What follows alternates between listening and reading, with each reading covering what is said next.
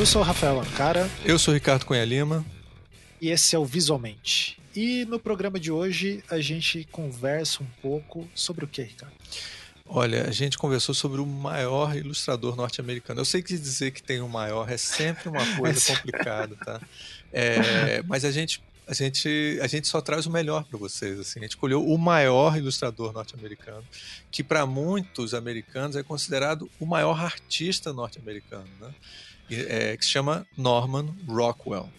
É, e ele é muito interessante a, a história dele, porque é, ele por muito tempo era sem dúvida, sem a figura que, de arte visual mais conhecida nos Estados Unidos.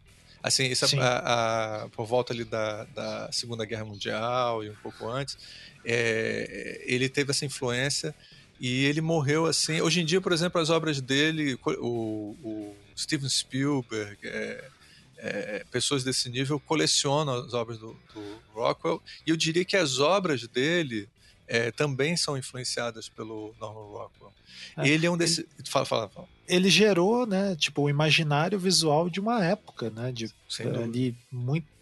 Acho que se pegar pós anos 50 ali, muito da imagem que você pensa do American Way of Life é o Norman Rockwell, né? Esse estilo de vida americano aí, que é, uma, é um mito, né, que eles criaram. Sim. É, é super, acho super interessante porque não tem absolutamente nada a ver com nada, assim, não existe esse lugar. Exato, é. É, um é uma criação e como que essa criação é visual, né? Tipo, ela Exa parte desse. Exatamente, né? É, e como é que ela, como é que essa visualidade e a, o que é interessante é que é, a gente vai comentar isso no, no, programa mais adiante, é que ele serviu tanto para essa, agora que o mundo está polarizado, né, tanto para a esquerda quanto para a direita. Ele fez, por exemplo, obras que discutiam é, a questão do movimento é, é negro norte-americano e outras coisas e também fez coisas que o Donald Trump é, vai provavelmente usar para falar ah, vamos, tra vamos trazer a América grande de novo, que nem na época do Rockwell. Então, é, ele, ele, ele é esse cara que tem um leque assim de influência gigantesco. Isso. Muito bom quem participou, né? A gente convidou o Ari Moraes, que é é, sei lá, provavelmente o mundo. Lá é o, o top, top five maiores infografistas do Brasil, né? E eu acho que um dos grandes infografistas de todos os tempos. É, e ele é, um, ele é um excelente ilustrador também. É, e aí ele, ele assim, ele é um cara que entende muito do Rockwell, né? Ele sempre falou. Eu, ele é um, foi um grande, ele é um grande mentor para mim, né? me, é, me ajudou assim muito para eu entrar no mundo da infografia, porque eu, a primeira pessoa com que eu trabalhei na infografia foi ele. Então, assim, eu não tinha ideia do que, que era isso. Então, ele foi, inclusive, ele, ele sempre, como ele é, um, ele é um professor da UFRJ hoje em dia. Então, ele também tem essa coisa de professor, onde ele é me explicando contando as coisas. Então, ele vai fazer um pouco disso para vocês também. É, e a gente chamou também o Daniel Moura, que é um excelente ilustrador e um excelente infografista. Então, Only the best para vocês. tá, então vamos agora para os recados aí que a gente tem. Como vocês já sabem, a gente já falou em alguns programas anteriores. É, na verdade, há dois programas anteriores, né? E você, se não ouviu, né, tem aí no feed. A gente está soltando um programa segunda-feira. Eu não vou falar toda segunda-feira porque não gosto de me comprometer. Mas você no outro áudio você fez. É, você no falou. outro áudio eu falei. E toda segunda-feira eu falei, ah, tá, vamos ver. A gente não pode falar a fonte dessa frase que eu vou falar agora, mas uma pessoa muito inteligente que a gente admira muito falou uma coisa assim. É, eu não gosto muito de falar ao vivo porque eu me empolgo e falo coisas que eu não consigo cumprir depois. Eu, eu sou, essa é a minha síntese. então, eu vou tentar manter isso. Mas aí a gente está com a campanha para fundar uma rede de podcast chamada Doutor de Vago. Essa rede ela é junto com os podcasts Não Obstante, lá dos nossos amigos Daniel Portugal e Marcos Beccari, e também com o tipo entre letras do Diego Maldonado que sai aqui no feed do Visualmente, ou saía até algum tempo atrás, que agora ele vai ganhar independência e ter o seu próprio feed. Olha aí. Olha só, chique. Bom, o que, que precisamos comemorar, Ricardo? A campanha nos 10 primeiros. Antes dos 10 primeiros dias, dos, na primeira semana que a gente lançou, a gente chegou em 10% bem rapidinho, assim. Isso é bem legal, porque, enfim, anima a gente a fazer mais coisas e etc. E por causa disso, a gente tá fazendo aí uma outra uma outra promessa, só que essa é, é bem possível de eu cumprir. Sim. que uh, se a gente conseguir ali 30%, eu vou colocar mais alguns prêmios ali uh, nos pacotes que a gente já tem. Então, por exemplo, o pacote Lembranças da Sibéria vai ter mais algumas coisas, né? E todos os outros também. Então, corre ali para conseguir fazer a sua contribuição para a gente conseguir aumentar né, a, as recompensas nesses pacotes. É, para quem não está não tá acompanhando, lá da campanha a gente também está colocando alguns conteúdos exclusivos. Né? Se Exato. você for lá, tem um podcast que eu gravei com o Becari e com o Daniel, eles explicando um pouco por que, que o Não Obstante não está lançando os novos programas, conversando um pouco comigo, explicando algumas coisas. Logo vai sair o do Visualmente, logo também sai o do Daniel ou do Diego Maldonado. É, mas eu vou dar um spoiler aqui para vocês. Gente, se, você, se, se vocês curtem o programa, se você acha que. É... Lembrando que a gente não faz isso para ficar rico, não. É, pô. Vocês estão achando que a gente vai ganhar dinheiro com isso, vocês estão, assim, redondamente enganados. Eu gostaria até que vocês estivessem certos, mas infelizmente não é verdade. A gente não faz isso pela grana, mesmo, né? Isso. É, a gente nunca ganhou dinheiro nenhum com, esse, com o Visualmente. Agora, a gente tem aqui um projeto de, de fazer divulgação científica ou divulgação acadêmica para vocês, né? de uma maneira que seja acessível e não seja aquelas coisas insuportáveis, assim, que a gente às vezes pelo menos alguns, a gente não acha porque a gente gosta da academia, mas muita gente tem dificuldade de se relacionar com isso. Então, assim, tem essa missão nossa de estar tá, é, criando esse diálogo com vocês, né? E especialmente o pessoal do campo do design, mas também outras áreas é, é, próximas. E a gente infelizmente precisa de dinheiro para poder tocar isso. A gente tentou de outras maneiras, não tem jeito, a gente vai precisar realmente. E essa é a maneira mais prática. Agora, se a gente não consegue isso, vai ser muito difícil a gente continuar o nosso projeto no nível que a gente está conseguindo fazer. Exatamente. Ou até ampliar ele, é, a ideia. Essa é a parte mais triste, assim, né? Mas a gente está fazendo esse grande esforço para tentar fazer isso, assim como um, quase um último suspiro, mas é que realmente se a gente não conseguir financiar ele agora para os próximos anos aí, os próximos meses vai ser é, difícil um pouco da dedicação, né? É, já tem sido difícil, né?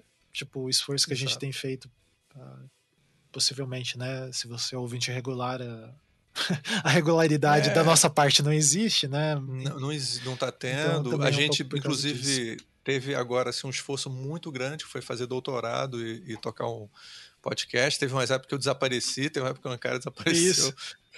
O Almir, Almir até que a gente tem que admitir que ele não desapareceu, ele foi fora. Mas é porque ele é um Mas... multitask man. o Almir realmente é um, um, um robô, man. né? é. Mas então é isso, pessoal. Acessem lá na Doutor. É, opa, não é Doutor de Vago.com.br. Você pode acessar por lá também, mas na catarse.me barra Doutor e veja um pacote lá que você pode contribuir. A partir de 20 reais é o primeiro pacote, mas daí tem os cursos que a gente vai dar e etc. Beleza? Fiquem agora com o programa.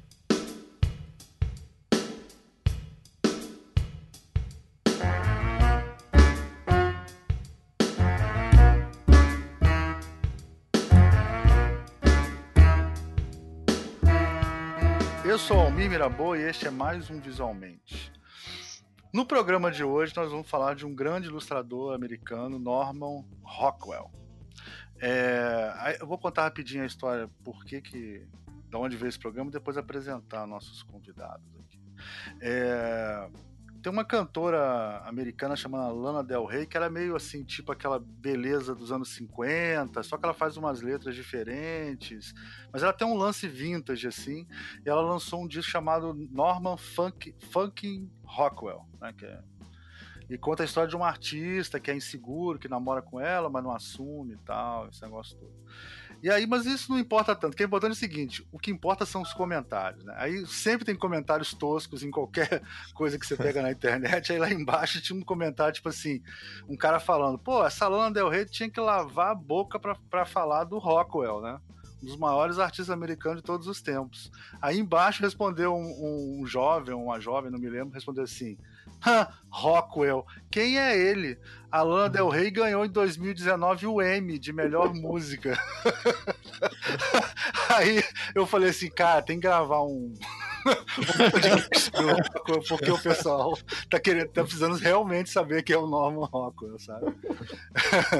e aí, é, aí só para apresentar ele rapidamente para quem não conhece, porque eu acho que nossa, nosso nosso público mais jovem não vai conhecer, pelo que eu vejo da, da internet. Então ele foi um cara que nasceu no século XIX, em 1894, no finalzinho assim, e ele desde cedo estudou arte lá no New York School of Arts, né? Com 14 anos ele começou. E com 22 ele foi trabalhar num num é uma revista, né? The Saturday Evening Post, né? Que é uma revista com 22 anos. E ele ficou lá 50 anos fazendo capas maravilhosas. E, e esse é um dos motivos dele ser tão conhecido assim, né? Ele, ele fez 300 e, mais de 320 capas, né? É, e ele é muito famoso também por causa de algumas é, imagens que ele fez, algumas pinturas que ele fez. É, algumas não, é várias, e dentre elas eu vou destacar uma aqui, que é uma que ele pegou um discurso do Franklin Roosevelt, que ele falava de liberdade, isso no, assim, no meio da Segunda Guerra Mundial, em 43, e ele falou das quatro liberdades americanas, né? A, a liberdade de expressão, a liberdade religiosa, a liberdade econômica, que é você ter dinheiro para viver, né, e tal, e a liberdade de ter segurança, né, de não ter medo da violência. E são imagens maravilhosas que aí os meus convidados, que são muito mais preparados para falar sobre isso, vão poder se aprofundar. Então vou apresentá-los agora. O primeiro é o Ricardo Cunha Lima, que é Este é o som da minha voz. Sim. que como nossos outros dois convidados é um puta ilustrador e também um puta infografista, né? Então, o outro puta infografista é o nosso amigo Daniel Moura. Opa, tudo bem, pessoal? Legal. E aí tem o super puta infografista, motherfucker of the world, que é o, o Ari Moraes. O melhor, a coisa piorou em relação à primeira apresentação. Sabe, gente, é, você vai dando segunda chance, eu vou piorando as coisas. Não, não, é, Sempre que eu faço que, de novo. Sabe que, que me lembrou aquela história, né? Depois, eu, é, durante a semana, eu me lembrei disso. É, a televisão tinha uns programas de fazer uma mesa redonda da rodada do final de semana do futebol, né? E tinha um na Bandeirantes que era depois do Globo Esporte. E aí os caras apresentando a mesa, né? Então aparecia a figura lá do, do na tela, né, do, do, do sujeito que estava na mesa e embaixo a legenda com o nome, né, e o que, que o cara fazia. Então, pô, fulano, aí aparecia embaixo, cronista esportivo, jornal tal, não sei o quê, Beltrano, é, repórter de campo, rádio não sei das quantas, Cicrano, pô, cronista esportivo, TV não sei da onde. Aí um dos convidados era o Gerson, o ex-jogador, né? Aí apareceu a cara do Gerson e a legenda: Gerson, aí embaixo, o canhotinha de ouro. Não, mas você é mais ou menos isso, na boa. Você é mais ou menos isso. É meio... A profissão do cara é canhotinha é. de ouro. O cara virou canhotinha de ouro. Enfim.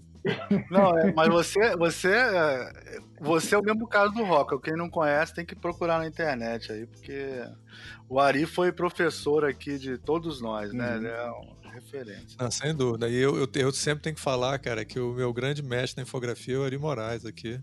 Então, assim, não tem. E, e cara, maioria, se.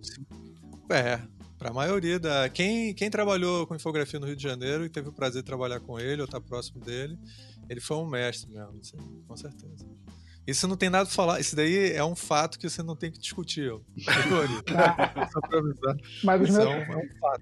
Você tá falando. Quem manda fazer o que você fez? Agora tem que lidar é. com as consequências. Eu fico falando essas besteiras. Eu já tenho. O meu nome já é um nome antigo, né? Ari, Ivo, Ney, Ivan. São todos nomes antigos, né? Rui. Você, pô, solta um negócio desse, você não vai pensar que eu tenho 90 anos. Né? Mas, ó, cara, assim, meu avô se chamava Fortunato, cara, não reclama. Assim. É, já, mas aí já é outra geração, é, aí já é mais geração, é, é. não dá, cara. Fortunato ganha de qualquer um. É, mas a- ali, pa- ali parece uma sigla, né? Mas pode fazer, depois a gente, eu, te, eu te mando uma sigla. Não, não, não, não. não. Melhor não. melhor- não. Melhor não.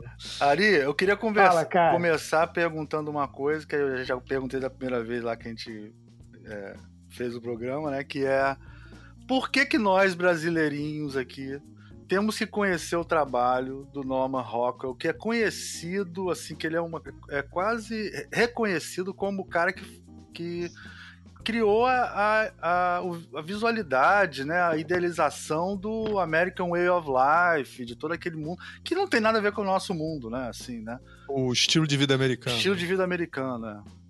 É, Eu falei em inglês, que coisa horrível. Tá, é isso aí, o estilo de vida americano. Mas essa é a questão que você tá levantando. que não tem nada a ver com o nosso estilo, né? Que é uma. Que é uma. Que é um mundo muito diferente, são países muito diferentes, né? Mas ele, ele para eles, ele é como se fosse. Nem sei se tem um paralelo no Brasil, né? Mas ele meio que sintetizou essa imagem, né? Do estilo de vida americano, como disse o. E por que a gente tem que conhecer ele, Ari? Por que, que ele é tão importante assim? Porque a gente está ganhando uma grana da editora que está publicando a Bíblia. Por causa dos bancos. Não, Por causa dos bancos.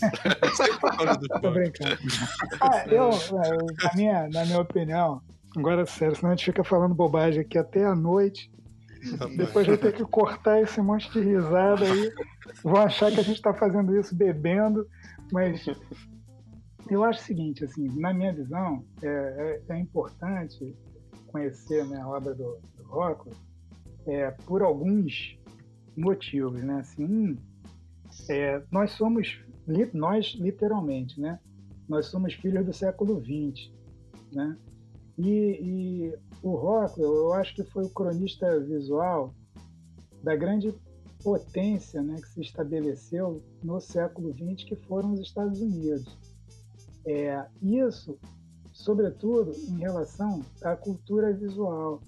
Né, o que o Almir falou né, em relação ao modo né, de vida americano, que a gente viu é, em vários filmes, né, o cinema americano ali, a partir dos anos 50, né, mostra muito bem isso. Algumas séries de TV que nós assistimos né, quando éramos mais novos e que agora estão disponíveis, algumas até é, passaram por um processo de remake e tal, é, elas retratavam é, esse universo, né?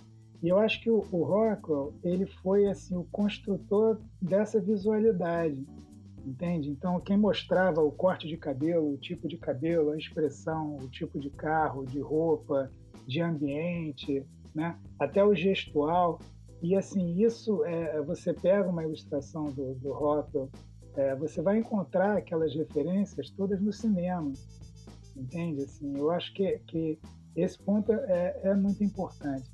Tem um outro ponto que eu considero também é, igualmente importante, que é a questão política. Né? O Rockwell ele deixa é, no trabalho dele transpare, transparecer um pouco da, da, da história política americana. Né? Ele vai construindo né, uma identidade que eu acho que foi aquela que a mídia é, adotou e propagou por lá, entende? Então é, é aquela aquele tipo de cultura é, que vai, vai, valorizar né, o, esses valores democráticos, como o Almir falou, lembrou bem, né, presente na ilustração é, que ele fez a partir do discurso do, do Roosevelt. É, ele vai mostrar né, depois como é que essa sociedade discute a questão racial, a questão da mulher, é, um pouco menos, mas sobretudo a questão racial ali, né? até chegar ali no, nos anos é, 60, né?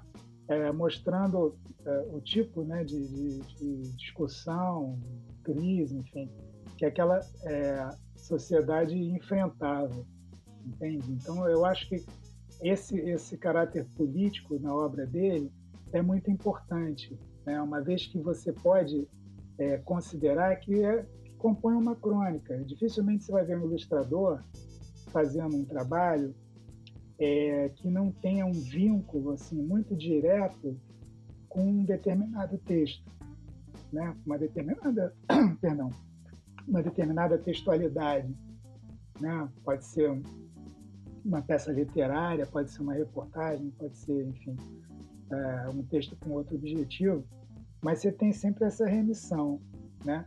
E o Norman Rockwell, é, como o, o, a arte de capa, né, da época áurea dele, né, porque ele viveu ali mais intensamente, era diferente. A, a, capa da revista, ela necessariamente, ela não tinha relação com o que continha a revista, sobretudo com a reportagem especial. Isso mudou hum. ao longo do século XX, entende? A revista Time, aí para muita gente que pesquisa isso, é, foi de certa forma a grande responsável por isso quando passou a estabelecer esse vínculo, né? E o, o Rockwell, ele tinha uma liberdade de flanar em relação a esses temas, entende? Só que ele fazia isso não de uma forma cartunesca, né? não, não, não usando caricatura como outros fizeram. Né? A gente tem, por exemplo, aqui no Brasil, no começo né, do século, o J. Carlos, que fez isso, né? mas num estilo completamente diferente. O Rockwell vai fazer é, uma descrição, né, uma crônica que é muito descritiva dessa sociedade. Então, acho que ele coloca esse, essa questão política né, é, de uma forma muito transparente nos desenhos, nas ilustrações que ele produziu. Né? É, e acho que um, um outro é, bom motivo para conhecer a obra né, do Rocco é também é, é, baseada no lado técnico, né? Um grande desenhista, é, um grande pintor. E se você considerar né, o tipo de produção que ele, em que ele estava inserido, né, fazer capa de revista, então ele já tinha que pensar uma imagem para determinar, para ocupar determinada proporção, né, para essa imagem também ter algum impacto é, perante a audiência daquela época, né? Hoje eu não sei se faria o mesmo efeito, mas naquela época fazia. Então, assim, é, é, esse domínio técnico que, que ele mostra, eu acho que é muito importante, tanto para o designer, mas sobretudo para o ilustrador. É conhecer um pouco é, é, do, do, do, processo de produção dele, né? que era algo muito trabalhoso. A gente vê hoje, é, isso não é uma crítica assim, específica a ninguém, né? se algum aluno meu ouvir isso, não vai se sentir, ficar chateado comigo, mas às vezes a gente vê é, alunos é, é, se queixando, às vezes, de ter que refazer um desenho, ou de fazer mais um estudo, entende? Ou, ou quando você orienta a pesquisar alguma coisa para executar, né? O cara quer desenhar tudo de cabeça, de memória, coisas que ele nunca viu, ele quer desenhar de memória. Então são coisas assim é, é, complicadas, né? E você vê, é, quando você acompanha o processo dele, você percebe é, como isso é laborioso, entende? Como entram fatores diferentes nisso aí, nessa construção. Sabe? Então, assim, eu, eu destacaria esses três é, valores, esses três, é, esses três pontos, para justificar né, conhecer o Rockwell, entende? E assim, acho que ele poderia, como ilustrador, né, ele poderia ser associado também a, a outras a outras pessoas, outros profissionais né, que marcaram esse nosso campo visual e que o, o, hoje muita gente boa ainda não conhece. Né? Um deles, o nosso o, nosso querido Milton Glaser, né, que faleceu há pouco tempo, é, eu me lembro que algumas vezes eu citava, fazia algum, alguns comentários, e as pessoas não sabiam quem era o Milton Glaser, entendeu? Sim. Então eu acho que é, a gente precisa é, resgatar um pouco né, dessa, dessas produções, entendeu? Dessas pessoas, porque eu acho que isso faz parte, né? A gente, se a gente encarar o design, a ilustração como uma, como uma linha, né? Que vai é, se desdobrando ao longo do tempo, né? vão aparecendo outros nomes, outros fazeres, né? outros campos e tal, mas a gente está dentro do mesmo, da mesma história, vamos chamar assim, da mesma linha evolutiva. Né? Eu acho que esses caras são muito importantes para a gente entender o que, que a gente está fazendo agora, né? E por isso eu destacaria esses três pontos. Legal. Não é... lembro se foi isso que eu falei da outra vez, mas. Com certeza não foi. A gente nunca consegue. é... E para você, Ricardo, o que, que te marca mais no Rockwell que você gostaria de ressaltar né, no trabalho dele? Assim? É como sempre, não sobra nada depois que o Ari fala. O que eu vou falar agora? Que eu, ele desenha pra caralho. Né? Fala pra você. O cara desenha pra, o cara desenha pra caralho, pô. Não, é. é eu acho que, acho importante isso. O, uma coisa que eu, que eu acho legal, assim, pro pessoal ver. É, isso pode parecer super é, bobo, assim, mas ele é a maior influência na ilustração americana. Não tem como, é. assim, Ninguém dá para se comparar com ele. Eu me lembro que eu, a gente deve ter falado dessa última vez que a gente gravou, né? Que, não sei, tem um filme sobre guerra que é, que estão as pessoas, que estão um montão de soldados no dia D, né? Chegaram na. França e invadiram a França para libertar ela dos nazistas e tal. E os caras ficam andando e tem dois soldados que ficam discutindo Norman Rockwell no meio do filme. Isso é um filme dos anos 50, agora não lembrar mais. Que eu, eu caminho uhum. muito longo, aqueles títulos assim. E aí eles ficam discutindo Norman Rockwell se, é, se ele é uma, se é o que, que, é melhor, o Norman Rockwell ou a fotografia, porque é exatamente o caso da revista Time, né? Como o Ari falou, né? A revista Time era a grande referência das pessoas. E aí as pessoas viam o, a revista Time e a é, Saturday Evening Post, né? E aí o que, que é melhor? Uma boa foto, que a, a Time estava popularizando a foto jornalística, ou uma, ou uma, uma interpretação do mundo pelo Norman Rockwell, que também era quase fotográfico. Né? E aí ficava essa discussão entre os caras. Então, é, é como se fosse o. Um, é, se tiver o top 3 maiores ilustradores do mundo, o Norman Rockwell tá lá. Como é que você vai querer trabalhar com ilustração se você não sabe quem é esse cara? Essas são as coisas que eu sempre falo para alunos. Assim, você vai querer ser pintor e não sabe quem é o Picasso? Tipo, sim, não sabe, você tá com uma desvantagem enorme assim no mundo, assim. Então eu acho que assim, ah, resumindo... Ah, Picasso, meu pai teve um carro desse, eu me lembro, da Renault, da Citroën, eu acho que eu me lembro. É por aí. É, é, o caso da, da menina falando lá, do, do, garoto falando, né? Tipo assim, a Norman Rocker e a Lana Del Rey, que é a pois é. ganhadora do M de 2019. É, a Lana Del Rey do caralho, não vou tirar, não vou tirar o mérito da Lana Del Rey, não, mas puta que pariu. Eu vi uma que foi a da a menina perguntando que não sabia que a Pink, que a cantora Pink, ela não sabia que o sobrenome dela era Floyd. Isso é ótimo. E e para você, Daniel, pode falar também alguma coisa que te marcou do rock, do rock ou quando você conheceu, ou alguma, pode falar de outras coisas também. Não precisa só falar da importância dele, não. Mas, não, cara, para mim, é. eu acho que a influência foi desde, desde cedo, porque eu gostava muito do Frazetta e do Rockwell. Quando eu entrei, ah. quando eu fui para Belas Artes, eu, eu inocente, eu achava que eu ia aprender o suficiente para chegar aos pés ali dos dois, sabe? É, só, só me frustrei, porque, porque não dá para chegar ao pé de nenhum dos dois ali. E Mas... olha que a, a, Belas Artes é talvez a escola que ainda ensine é, conhecimento técnico. Né? Tradicional, sim, sim. É, cheguei a, a, a, ver lá a têmpera, lá, a ver pintura a óleo, cheguei a ver coisas tradicionais mesmo. Mas quando você começa a, a, a, tentar se comparar, nossa, é triste. Eu gostei dos extremos, né? Peitinhos e, e, e, e sociedade conservadora americana. e o branco do interior americano. Isso fala, isso fala muita coisa. Viu, isso diz muita coisa. Não, mas até, até para o Amir comentou ali de fazer um paralelo, eu gosto de falar que algo próximo, né? Não é, não é a mesma coisa, mas algo próximo que a gente tem aqui no Brasil talvez fosse um Portinari.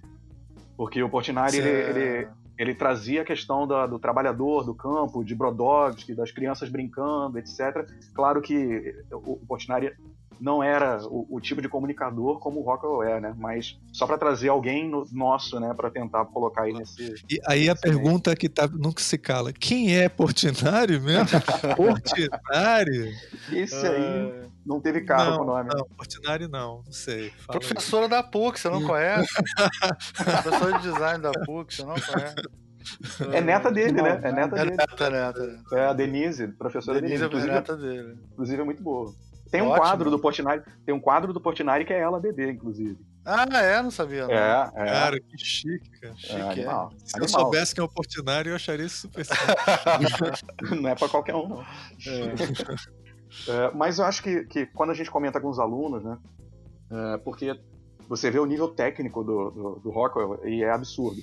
né? Você pode pegar qualquer das capas dele, das 300 e tantas capas do, do Saturday Evening Post, e é absurdo. Só que o que eu comento com os alunos é uma coisa que, que é claro que é outro, eram outros tempos, né? Mas ele saiu do high school, né? Saiu da, saiu da, do ensino médio, digamos assim, para ir para o ensino de arte formal. Sim. E aí, cara, com 17 anos, o cara vira diretor de arte de uma revista, entendeu? Da, da Boy, Boy Scouts of America. Era, era tipo revista dos escoteiros, né? Alguma coisa assim. Era, devia ser tipo, tipo isso. Então, assim, para você virar, já virar diretor com 17 anos, o nível técnico dele para ser aceito era muito grande. Quando ele buscava trabalho, o nível era, era, era absurdo. Então, assim, é, muitos criticam, né? Para quem não conhece, o, o, Norman, o, o Rockwell teve uma, uma onda de críticas muito grande, que as pessoas até chamam de. É, como é que é? é rock, Rockwellesco, né? Uma coisa assim. Como se quisesse dar uma diminuída no trabalho dele, dizendo que era muito teatral, que era muito é, é, uma América imaginária, assim, aquela coisa toda. Ideológica, Mas... ide, ide, uma, é, como é que chama? Idealizada, né? Isso, é muito idealizado e tal. Que, como se fosse uma propaganda de uma América do século XX, era alguma coisa desse tipo. Mas o que, que acontece? Pô, se você começou com 14, sei lá, 13, 14, 15 anos, a enfiar. Ele era workaholic, né? Então, assim, a enfiar a cabeça na parte técnica para ser o melhor possível, sabe? E tá ali dentro daquilo, e fazendo capa durante anos e anos e tal. É, quando ele recebia essas críticas de que ele era muito idealista, de que ele não colocava questões sociais ali mais graves e tal, ele se sentia abatido com isso. E aí, só lá na década de 60 é que ele começou a fazer, é, retratar mais as críticas sociais, fazer coisas um pouco mais diferentes, assim, do que ele podia, do que ele fazia na, na Saturday, né?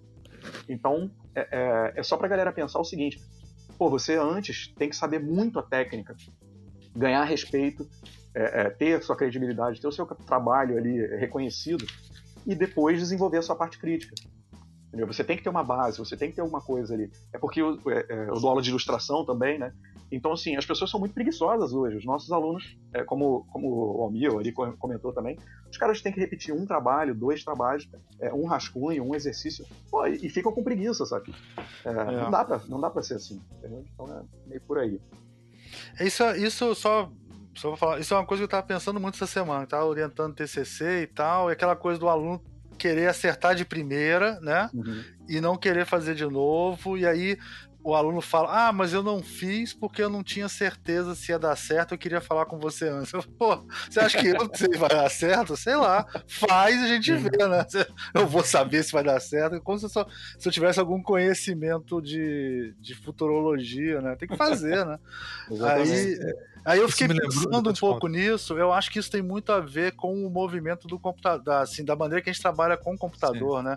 Porque é, antes era impossível fazer sem esboços, é uma coisa impossível fazer as coisas sem esboços antes, porque quando você fazia tinha que ser definitiva. A nossa relação com os softwares e tal é diferente, né? A gente vai fazendo e o que ficar bom fica. Tá entendendo a diferença do que eu quis dizer? Claro, claro. Né? Uhum. Então, então é, eu acho que também essa coisa é uma coisa meio geracional. A gente não pode nem tanto culpar eles assim, né? Porque, por exemplo, eu fui criado numa gráfica, né? Então, sei lá, quando eu fazia um, um layout na gráfica pro meu pai, ou a gente fazia alguma arte final, tinha lá, cara, três estágios antes, né? Fazia um layout na mão, depois batia na, na Composer, montava né, as frases, aí pegava foto, vai ampliar, vai reduzir. É todo um processo que de tentativa e erro mesmo, né? Que você uhum. era obrigado a fazer, não existia uma, te uma tecnologia que não tivesse esse encandeamento. O deles é diferente, então eu acho que eu acho que eles estão errados, porque eles não sabem o que estão fazendo mesmo, mas mas eu entendo, eu tenho uma certa empatia, assim, entendeu? E eu não sei se no futuro é... isso vai mudar também. Tá entendendo o que eu tô falando? Assim, talvez essas. Claro, claro. Eu não tenho certeza. É, o que eu, só, eu lembrei de uma história rápida, assim, que o meu pai, ele, quando dava aula, ele começou dando aula de plástica, e deu aula de plástica por muitos anos, que é uma matéria que eu não sei nem se existe mais, né? Existe, que era uma matéria meio existe. volumétrica existe, e tal. E, e, aí existe ainda, não? Você tem. Graças a Deus, tá. existe. Tem que pois ter. é, eu, eu fiz, eu fiz é na UFRJ quando eu era aluno lá, eu fiz. Ah, não, antiga, na nossa época, Daniel, assim, não, era impossível. Curso de design, todos tinham aula de plástico, assim. Uhum. E você tinha que fazer coisa volumétrica. Eu nunca fui muito bom nisso. Não. Eu achava interessante, mas eu sou ruim de acabamento com coisas físicas, não era ruim. Mas meu pai dava essa aula e ele é todo né, meticuloso com isso. E aí eu me lembro que ele fazia aquelas coisas, papel tridimensionais, o aluno tinha que fazer e tal. E aí ele, ele quando pegava o trabalho do aluno, ele pegava pelaquela parte que estava fraca, sabe? aí ele levantava aquela parte. Quando ele levantava, rasgava o trabalho todo, assim. Aí a pessoa com a, o olho cheio de lágrimas, assim, o papai disse, não, não, não, não tem problema não, é, faz de novo, faz de novo, eu deixo você entregar depois e tal.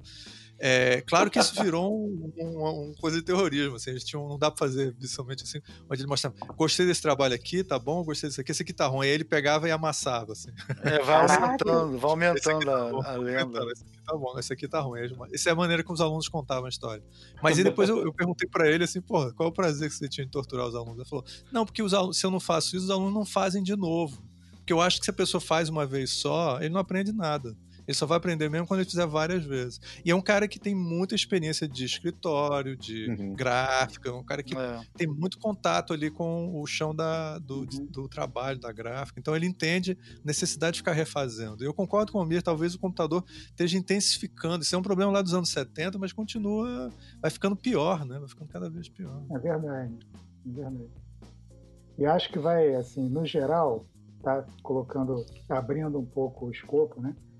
eu acho que vai se complicar é, porque o jornal, a prática de jornal, de ilustrar para jornal, ela vai fazer uma falta muito grande daqui para frente. Sim. A gente está assistindo uma diminuição né, no uso de ilustração em jornal. E, pô, é, você desenhar, né, você ilustrar dentro daquele ambiente ali, né, naquela pressão toda, com o sujeito, é, no bom sentido, né, fungando no cangote ali para você entregue o desenho, sabe? É, isso aí é, fazia com que, com que o, o pretenso ilustrador, o cara que estava começando, é, fosse meio que obrigado a, a, aprender a nadar né, na primeira vez que pulou num rio. Né? Mais ou menos Sim. é essa comparação. Ricardo é, vai lembrar bem disso, entendeu? Eu acho que, é, além do, do computador, algumas práticas como essa, elas estão desaparecendo. E aí, a, a, além do caso da, de, de, fazer falta do ponto de vista assim de referência, né, de cultura mesmo, para o cara poder é, falar melhor sobre o trabalho dele mesmo, fazer comparações, né, entender o que, que ele está fazendo, isso aí também vai diminuir muito a versatilidade das pessoas, entendeu? É, dificilmente você vai encontrar é, é, pessoas que continuem é, é, aprendendo, ou praticando, ou desenhando profissionalmente no volume de trabalho que você tem dentro de uma redação. Né? Hoje isso está diminuindo, Sim. entendeu?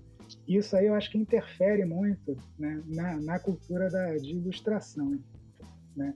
É, não, me lembro que, gente, meu primeiro é, estágio acho que na, na vida, o, o, primeiro estágio como ilustrador foi com a Ari.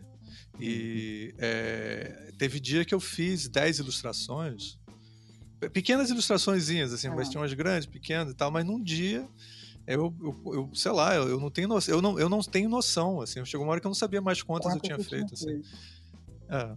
Não tinha, não tinha muito como pensar, né? Você já tinha que, que tentar. É. E, e, você vai. Não é que a gente não pensava, mas é como você faz tantos. Tra... Então, é uma coisa também do, do, do, volume, mas tem um tipo de coisa que você fazia. Então, você meio que vai criando um estilo de fazer aquele tipo de coisa, que é, é mais ou menos a mesma coisa sempre, aí você vai, né? Você vai variando. Tem um repertório que você já pode é. pegar ali, as gavetas, né? Vai Exatamente. É. Isso, assim, tem um lado que é ruim porque a gente não está refletindo, mas por outro lado, tem um lado positivo, que é a, a, segurança do trabalho, Exatamente. que é uma coisa que eu sempre falo para os alunos assim. Quando você produz muito, você fica seguro com aquilo que você faz. Quando você faz um, e aí chegou pro professor, chegou comigo. E aí, professor, eu não quero fazer um segundo, não. Me disse se tá certo. É. Cara, porra. Eu, o, aproveitando que vocês estão falando dessa coisa do desenho mesmo e tal, né? E dessa velocidade, né? De de ter que trabalhar, entregar e o prazo e a técnica e tal. É, vocês falaram da outra vez, né? Que, que gente, só para esclarecer, a gente já gravou. Essa é a segunda vez que a gente está gravando esse programa, tá? é bom que gravar. Né? bom que a gente está gravando de novo. É. é. que a gente quer que fique perfeito. perfeito tem que ficar perfeito. É. E aí tem a coisa da técnica do Rockwell, que era uma coisa super, né? Ele é um pintor, né? Assim, é uma coisa incrível, né? E uhum. aí, e como é que faz para fazer capa de revista desse jeito? E como é que articula? Como é que você, você falasse como ele articulava essa questão do, de uma técnica, técnica incrível, né? E, e é, que demanda um tempo, né? E atender essas demandas de, de entrega dele e tal, né? Então, vocês podiam escrever como é que ele trabalhava, como é que ele pintava e tal, e depois dizer aonde ele trabalhava para a gente ter uma ideia de, da, da loucura que que era o que ele fazia, né? Quem é que quer falar sobre quer que, quer que eu liste aqui pelo menos o processo? Pode. Só o processo pode. e o Ari complementa aí com os detalhes. Tá. É, porque esse processo ele foi descrito em um, em um documentário até por, por membros da família dele. E aí eu gosto de replicar porque como eles falaram, eles eram as pessoas que presenciavam aquilo ali, né? É, e aí ela foi descrita em mais ou menos cinco etapas, né? principalmente a primeira, que é uma coisa que hoje em dia a gente não tem mais esse, esse recurso, mas até por tempo, né, mesmo. Mas ele tirava centenas, várias vezes eram centenas de fotos. Não, é, não era uma coisa assim, uma, duas fotos, eram centenas de fotos, porque ele chamava, no início ele chamava modelos é, é, profissionais, né, e depois ele começou a chamar amigo, família, vizinho. Tinha vizinho que falava que às vezes chamava, ele chamava às três da manhã para ir lá para ajudar e não sei o que e tal. Mas assim, depois de todo aquele set lá feito por ele, iluminado e tal, feito, eram centenas de fotos e às vezes eram fotos dos elementos isolados. Né? Então, beleza, isso era a etapa 1. Depois disso, ele fazia um monte de esboço a carvão, vários esboços. Tem uma imagem no documentário que aparece que é uma parede cheia de esboço a carvão é, e que normalmente já estavam próximas do, do, do tamanho final. Né? O tamanho costumava ser, ser até bem grande. Uh, depois dos esboços a carvão, ele fazia uma análise de tom Aí esse já, já havia um desenho mais com os tons mais bem definidos e tal. Analisava a composição e resolvia problemas possíveis, é, possíveis problemas técnicos que ele poderia ter quando fosse pintar. Então, assim, só essas três etapas já deu é, mais do que o TCC de todos os alunos que eu já analisei. Sim. Isso para uma, né? Depois, na quarta etapa, ele fazia só estudos de cor. E aí, o que, que ele fazia? Ele colocava esses estudos de cor para ver como que essas cores iam ficar na banca nos lugares onde iam ser vendidas as revistas. Nossa. Isso era fantástico. Não era só uma coisa assim, ah, estudo de cor para ver a iluminação aqui, o céu, tal, contraste. Não, era para ver como que o produto final ia ficar. Então, beleza, mais outras. E aí a quinta, que era só depois com tudo isso, ele partia para fazer a final, que podia levar de semanas a meses. Então, assim, é um processinho super fácil, super tranquilo, dá para reproduzir. Todo, todo, todo futuro ilustrador pode seguir essa, essa, essas etapas aí. É, mas isso é para mostrar para a galera que é, não, foi, não é porque ele dominou a técnica que ele, ele, que ele ficou tranquilo. É, a, a, esposa dele falava que ele, não, ele trabalhava sete dias por semana mas que pelo menos no, Thanks, no Thanksgiving ele tinha que parar para comer com a galera lá, sabe? Então, assim, Sim. era workaholic mesmo. Assim, mas ele tirou tá... a fotinha para fazer aquela, aquela do Franklin Roosevelt, né? Aproveitou que tinha, tava a família reunida. Já botou a galera ali. eu vou tirar uma fotinha que eu tenho que fazer uma coisa pro discurso do Franklin Roosevelt.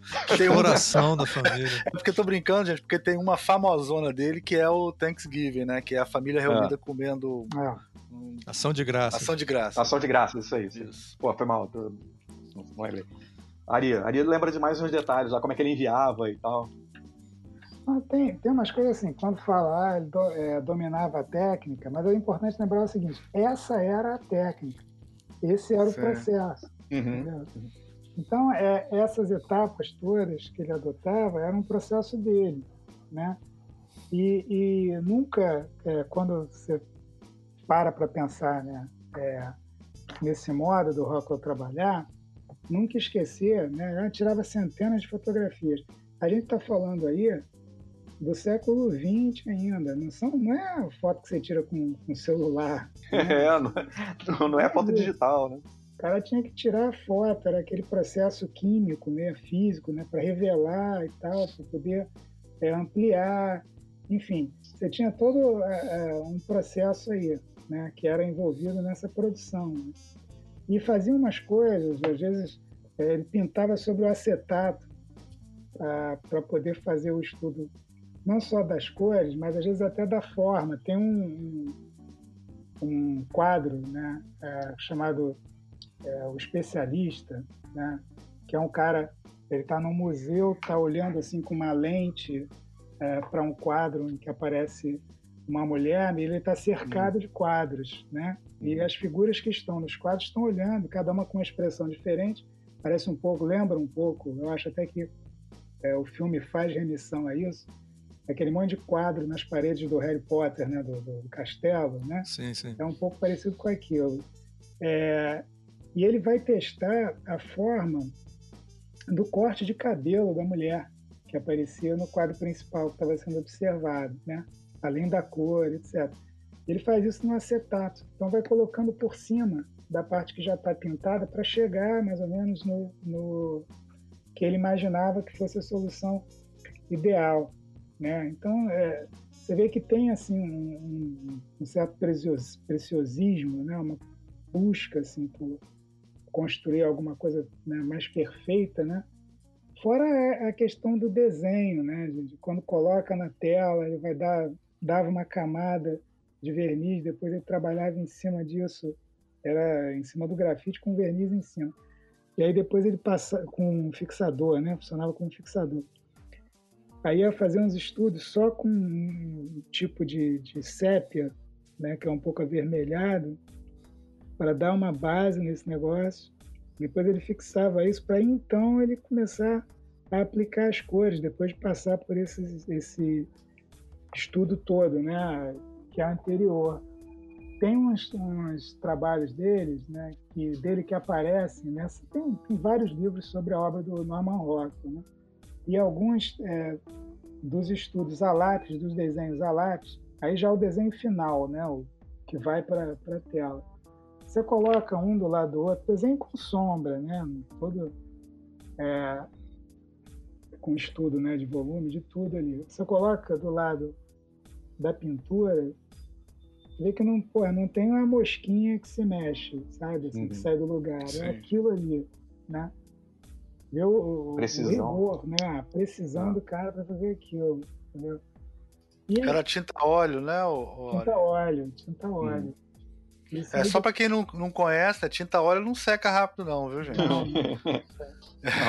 Eu fico imaginando, essa revista saia quantas vezes? Era toda semana que saía essa revista? Ele devia fazer um, uma capa por mês? Será que era isso que ele Mas fazia? Mas não era só ele que fazia. Não, era, é, eram várias pessoas. É, é, ele fez 320 em 50 anos. Bom, mesmo não. assim, cara, são.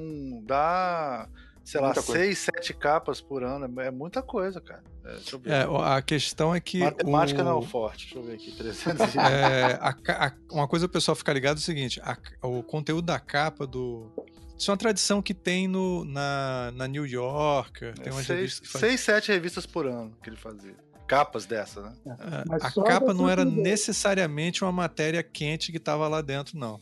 Isso é uma uhum. coisa que o pessoal fica ligado. Então, o, o, às vezes o que ele fazia na capa era um comentário sobre o, o estilo de vida americano, momento, sobre os ideais americanos. Tá. Ah. É. Tanto que eu, eu sempre. Vezes. É, era só às vezes, tipo, perto, do, perto do Natal era um tipo, tem, tem assim, as pessoas já esperavam a capa dele e tal. Já, então ele já, ele já tava ali, ele podia passar às vezes meses fazendo uma capa, assim. Embora uhum. eu acho que ele não passasse mais do que um certo tempo fazendo. Também não é, ele era um cara rápido pro padrão, né? É. Mas assim, eu acho que ele tem uma essa coisa de não ser temático, tanto que às vezes eu falo assim, ele é um tipo especial de ilustração, porque normalmente ilustração ela tem uma relação com algum texto, Conteúdo, algum né? lugar. Né? É. é. E ele, às vezes, não, às vezes ele é um. Ele era como se fosse mais um cartoon, assim, né? Assim, Mas é outra tipo... coisa que ele conquistou também, né? Ele, é... ele conquistou isso, né? Essa, e essa discussão é interessante, né? Porque ah. é, se ele está ilustrando. É um tipo especial de ilustração, mas ele está ilustrando os Estados Unidos. Sim. É, sempre, não, aí, né? Sim, mas, mas, aí você vai Ele tem um... um tema, ele tem um tema. Não, mas aí, é, aí, é, aí, aí é aquela discussão super complicada sobre será que a pintura é ilustração? Porque muitas vezes você está ilustrando um tema numa pintura. E tem gente que acha que pintura se, ele, se ele tá, se ele tá. Estamos supondo aqui, só porque essa discussão é interessante. Se ele tá seguindo uma linha editorial da revista, é uma ilustração da linha editorial da revista. Não sei, entendeu? É, eu digo no eu, específico. Eu, é, eu acho que ele era a linha editorial da revista. É. Ele é um cara tão famoso, tão impo... O que, que você acha, ali? Não, não, termina aí. Não, é que eu acho que ele, ele, ele, ele é um cara que criou uma identidade, e ao longo dos anos a identidade ele virou, ele virou a identidade visual da revista. Eu acho que a mesma coisa deve ter acontecido com o J. Carlos e a Para Todos, que era a revista onde você via ali o, o estilo J. Carlos era importante para a identidade da própria revista. Né? Não sei é. se, se, isso não acontece com alguns artistas. É, o J. Carlos era a revista. Né? Era a revista. É a mesma, eu acho que é a mesma coisa em relação a, a Saturday Evening Post, mas assim, lembrando que ele fazia a capa. Né? Sim. Ele tinha outros trabalhos, outras ilustrações, ele trabalhava para. continuou sempre ligado né, ao movimento é, do escotismo né, nos Estados uhum. Unidos. Né?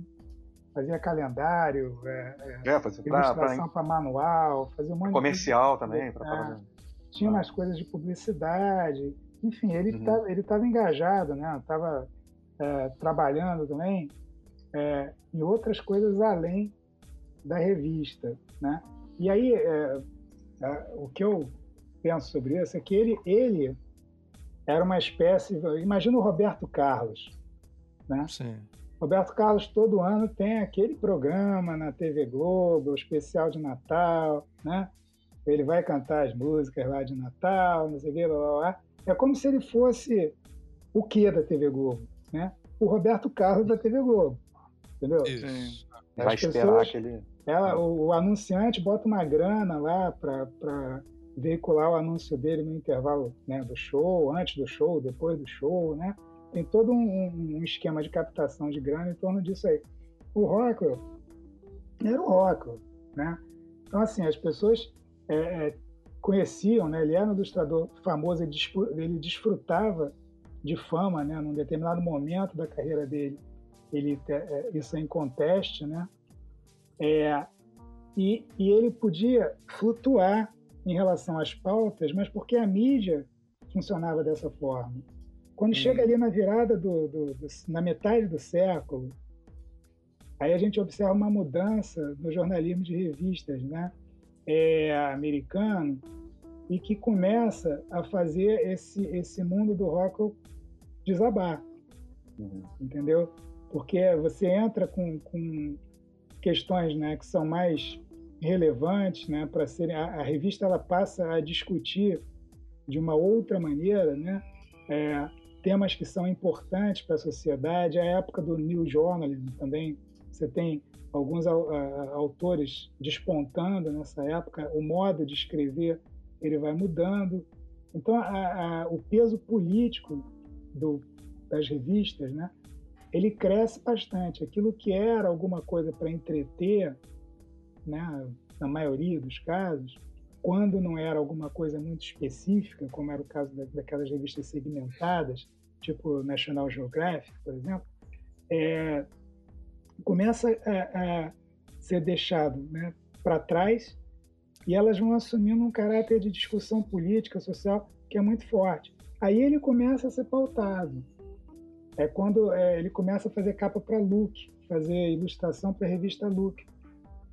A gente até falou no, no, no, outro programa, né? no outro capítulo uhum. da, da, minissérie, a gente falou... É o prequel, é o prequel. Não, é o episódio secreto, ele só será é. lançado é. quando a gente puder, porque tem, ali tem revelações. Vai valer uma grana. Vai valer uma grana. Mas assim, é, ali você, a gente comentou da ilustração que ele fez a respeito lá do, dos ativistas lá é, dos direitos humanos que foram mortos numa cidinha, uma cidadezinha lá do Mississippi, que Sim. gerou o filme lá depois, Mississippi em Chamas e tal, que ganhou Oscar, etc. Ah, lá com William Dafoe. Enfim, Dafoe, né? Se não vira Dafoe, é Dafoe. Mas é, ele aí ele passa a ser pautado. E aquele tipo de revista dele, é, o tipo de revista que era o Saturday Evening Post também, ele acaba. É, ele começa a passar por processo de redesign. Um até foi, foi ilustrado pelo próprio Norman Rockwell. Ele faz uma ilustração do Hub Balin, redesenhando o logotipo da revista. Depois daquilo, eles vão fazer mais alguns projetos, né? onde a ilustração começa a perder espaço para fotografia. Entende? Era a época um pouquinho ali posterior, aquelas grandes revistas fotográficas, né? a Life, a Parimet, essas revistas. E isso fez com que essa linguagem começasse a tomar é, esse tipo de publicação. E aí o, o Rockwell ele vai, ele vai encontrar né, um outro caminho para o trabalho dele, que ele começa a se concentrar nessas campanhas, nesse vamos dizer assim, um certo, um certo tipo de ativismo é, ilustrado, entendeu? Ele começa a se associar a essas outras formas de, de, de manifestação, de publicação. Então vai fazer pôster, né? Vai fazer é, para campanhas ligadas a direitos humanos, até campanha de para eleição, né, para voto, essas coisas ele chega a fazer, entende? Você tem é, é uma outra dimensão, né, no trabalho do cara, entendeu? Então assim, é, é, você percebe que como essa mudança no modo de pensar aquele produto editorial vai interferir no, no resultado do trabalho dele. Ali ele, ele começa a chegar num mundo que é mais próximo daquele que a gente começou, né? De, de quando a gente começou é, fazendo jornal, que já não existe mais essa coisa do, do ilustrador se pautar, ele faz o que ele quer na capa, ele comenta o que ele quer e tal, só se a revista for dele, né? Mas senão não vai vingar, entendeu? Ninguém vai mais conseguir fazer uma coisa desse tipo um tamanho de revista como aquele, vai fazer para uma revista menor, segmentado, né? uma coisa quase que artesanal, né? E a gente tem essa mudança em termos de, de, de conceituação, de preparação do trabalho. A técnica continua a mesma, né? mas o, o, o produto. E, e, a, é e, e aquele debate né, que eu contei lá do, do filme de guerra dos anos 50, que foi uma época, inclusive, que o Rockwell estava bombando. Isso, isso. A briga entre a fotografia e, a, e, a, e o comentário do, do, ilustrador, né? Isso, exatamente. Exatamente. Aí, a partir daí, quando chega os anos 60, né, é que, pô, esse troço acaba mesmo, né? Você, vocês que são da área, principalmente o, o, o Almir, que é, da, que é dessa área gráfica, né? A gente Eu pensei que você falou que é uma, uma história antiga, né? Você resolveu citar o. O Mickey é mais velho. mais velho. Eu, desculpa, eu entendi errado. Continua. Mas que era lembrar que os anos 60 também, eles, eles são cenário de várias mudanças na, nas artes gráficas, né?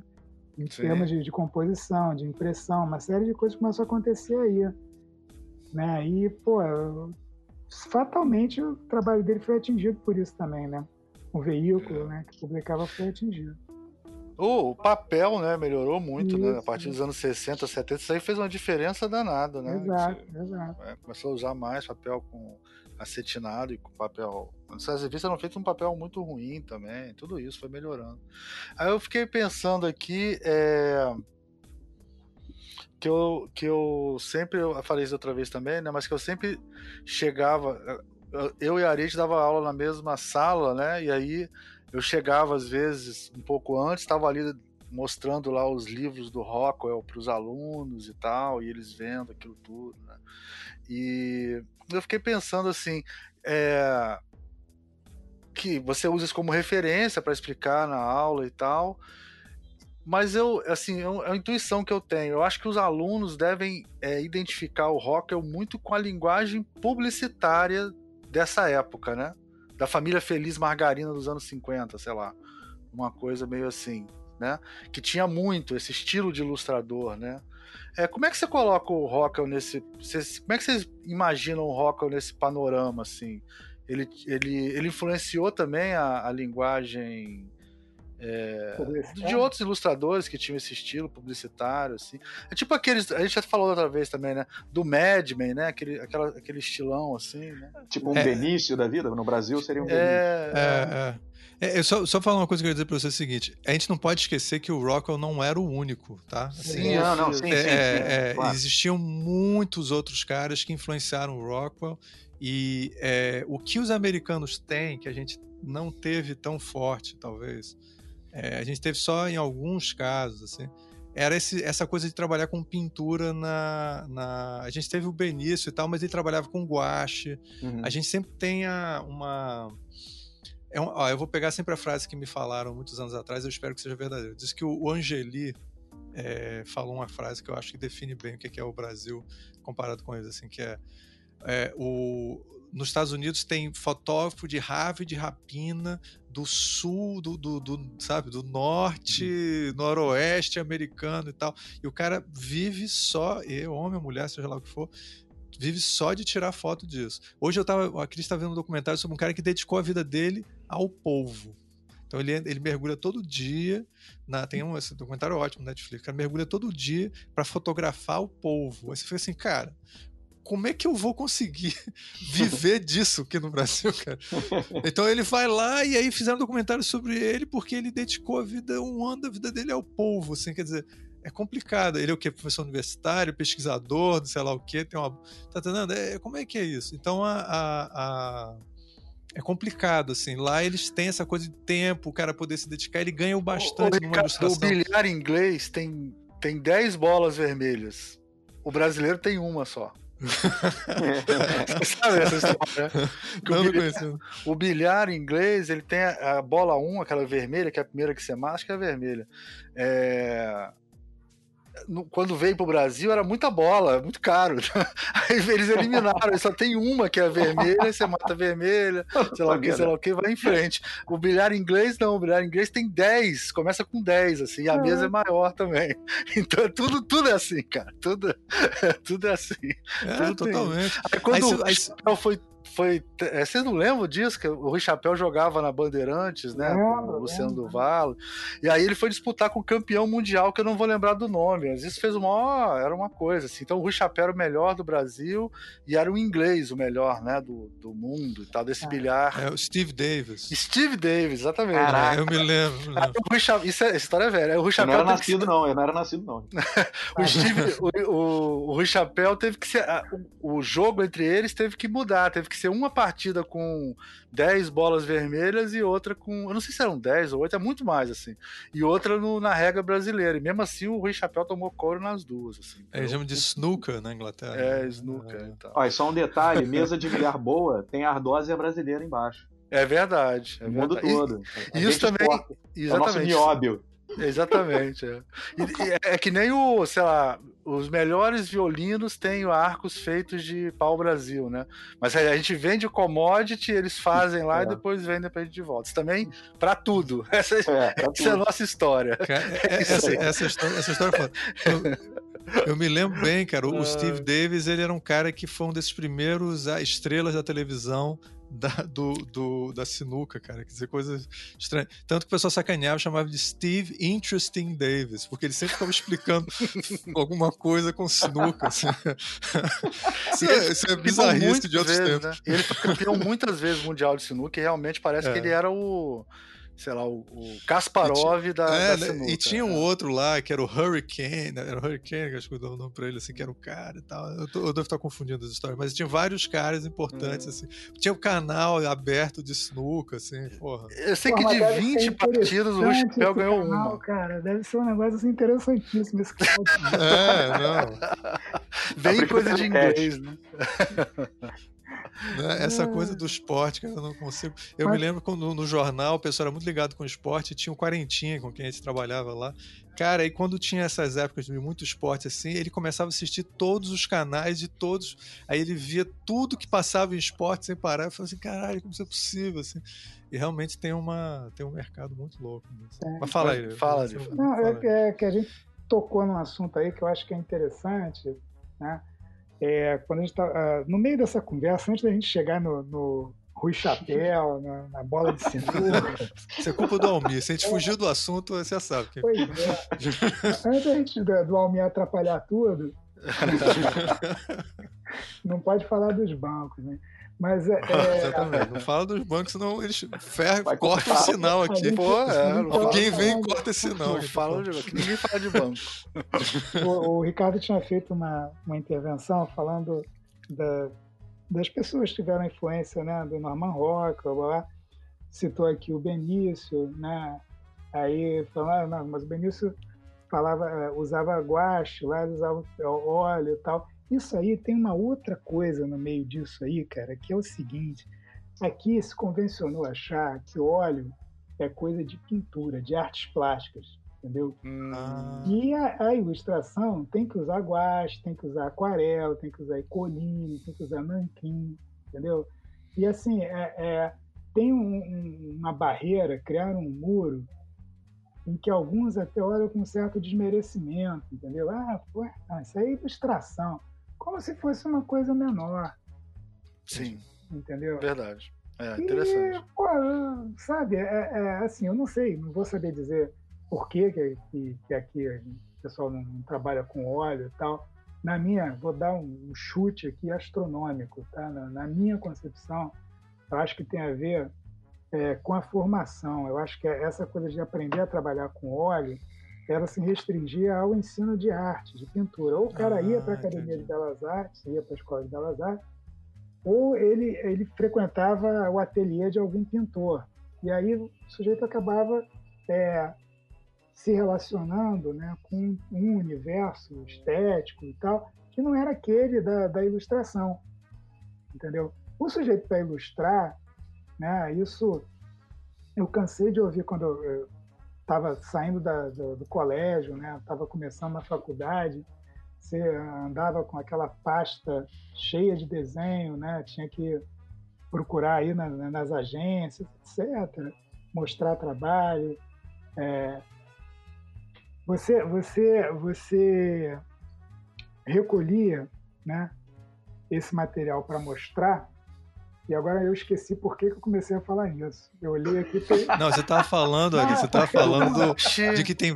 Por que, que a gente, por que, que a gente trabalha com. Ah, sim, sim, sim, não trabalha com arte? É, é, é, porque tem uma. Eu estou olhando aqui, estou com o, o Facebook aberto. Aí tem uma foto do Biden aqui apontando para minha cara, eu me distraí olhando para a cara dele. Mas... já, já, ficou com vontade de ir para os Estados Unidos é... votar, né? Para ver se o Trump não vai ser reeleito. Não, isso faz sentido. Faz sentido. Eu, eu tenho esse sentimento também. Já até vou até desviar, vou olhar para a janela. Mas era o seguinte: as pessoas recomendavam que a gente fosse é, começar, né, fosse aprender, a mesma coisa que, que supostamente é, se recomendaria para um cara que quisesse aprender pintura, que não, não, pudesse ter acesso ao ensino formal de pintura, era que ele frequentasse um ateliê né, de, de algum pintor e tal. E se falava isso para o pessoal que queria trabalhar no outro lado, que era o da, da arte comercial, entendeu? ilustração, né? para publicidade, para jornal. Então, é, tinha aquela coisa de você começar a trabalhar ajudando um ilustrador, sendo ali o cara que vai lavar o pincel, entendeu? Hum. Tem até umas lendas aí, parece que o Ziraldo teria é, começado numa agência aqui fazendo isso, né? É, uma coisa menor, mas era algo que o cara ali, convivendo, vendo como é que fazia, como é que usava o material, ele ia aprendendo a executar, entendeu? Então você já tinha clara aí uma separação, né? E eu acho que isso cresceu, se enraizou de tal forma que assim pouquíssima gente no Brasil, pouquíssima mesmo, faz ilustração com, com óleo, usando tinta óleo. Quando muito tinta acrílica né? Mas vai usar a acrílica como se fosse aquarela, uma aquarela um pouco mais é, encorpada, um guache, uma coisa assim, entendeu? E, e deixa o óleo de lado. Eu acho que tem essa coisa do Rockwell, eu acho que ela também é interessante quando a gente fala do método, né, de todas essas, essas questões, porque ela levanta um pouco essa discussão, né, quando a gente compara aqui com o Brasil. Né? Você estava falando do, do, do fotógrafo de ave de rapina da, da Carolina do Sul, aquela coisa, né? Mas, Exatamente. É, eu acho que a grande diferença ela está no mercado, Né? Assim, lá tem um mercado para absorver essas especificidades. Né? Ah, A gente aqui não tem isso. Tem- você tem uma concentração desgraçada, que a finalidade é só ganhar dinheiro. E aí, É por isso que diz essa lenda que o brasileiro é. Todo brasileiro é Leonardo da Vinci, né? Então ele faz umas 10 coisas diferentes, assim, ele não faz uma coisa só. é por aí, eu acredito que é por aí. essa parte de, de ilustrador, como sendo uma coisa menor, vários críticos do, do Rockwell, é, quando queriam dar uma cutucada, falavam, é, chamavam ele de ilustrador e não de artista, para tentar incomodar ele. E aí o próprio Rockwell ele, ele comenta assim que isso não incomodava nada ele, assim, ele não não estava nem aí pro que o crítico estava falando, assim, se, se era ilustrador, se era artista, não importava, ele queria fazer o trabalho dele o melhor possível, só isso. Então, assim, eu acho maneiro que ele nunca teve essa. Nunca, nunca se ofender com o fato de ser chamado de ilustrador, você vê que já é uma Peraí, coisa Dan, antiga. você, tá, você tá dizendo que ilustração é arte? É sério? Já começou. Já a virar começou. Começou, começou. Não pode deixar. É foda. E o design? Ah, e pronto, aí, já que está tocando nesse assunto, E aquele negócio de planejar o desenho que vai fazer é design? Que ele fica planejando, desenhando por trás? peraí, você está dizendo para mim que ilustração é design? Não, isso aí você. Aí ferrou. Aí Aí tudo. ferrou, aí, aí eu já não, não sei, eu vou ter que cortar o sinal. Eu lembro da a professora Miriam, a professora Miriam lá na, lá na aula de desenho, de, ah, na bico de pena, ela virava pra mim e falava assim, Daniel, meu querido Daniel, você é muito designer. Você é artista, você é muito designer. Aí assim eu ficava, eu ficava, pô, professora, mas eu quero ser designer, eu tô aqui só pra melhorar o desenho. Ela, não, mas não faça isso, continue faça aqui, não sei o que. Eu-. Tipo, eu ia me desgraçar se eu virasse designer, É, assim, é sabe? Eu tinha que continuar, né? Não, É aí o, muita gente o boa. designer faz isso com o ilustrador, né? Não, você tem que ser um designer de verdade, não pode virar ilustrador. E aí. Não, mas a do artista, a sacanagem com o artista é a melhor de todas, que é uma camiseta que os alunos da EBA fizeram, que era é, adote um artista antes que ele vire um designer.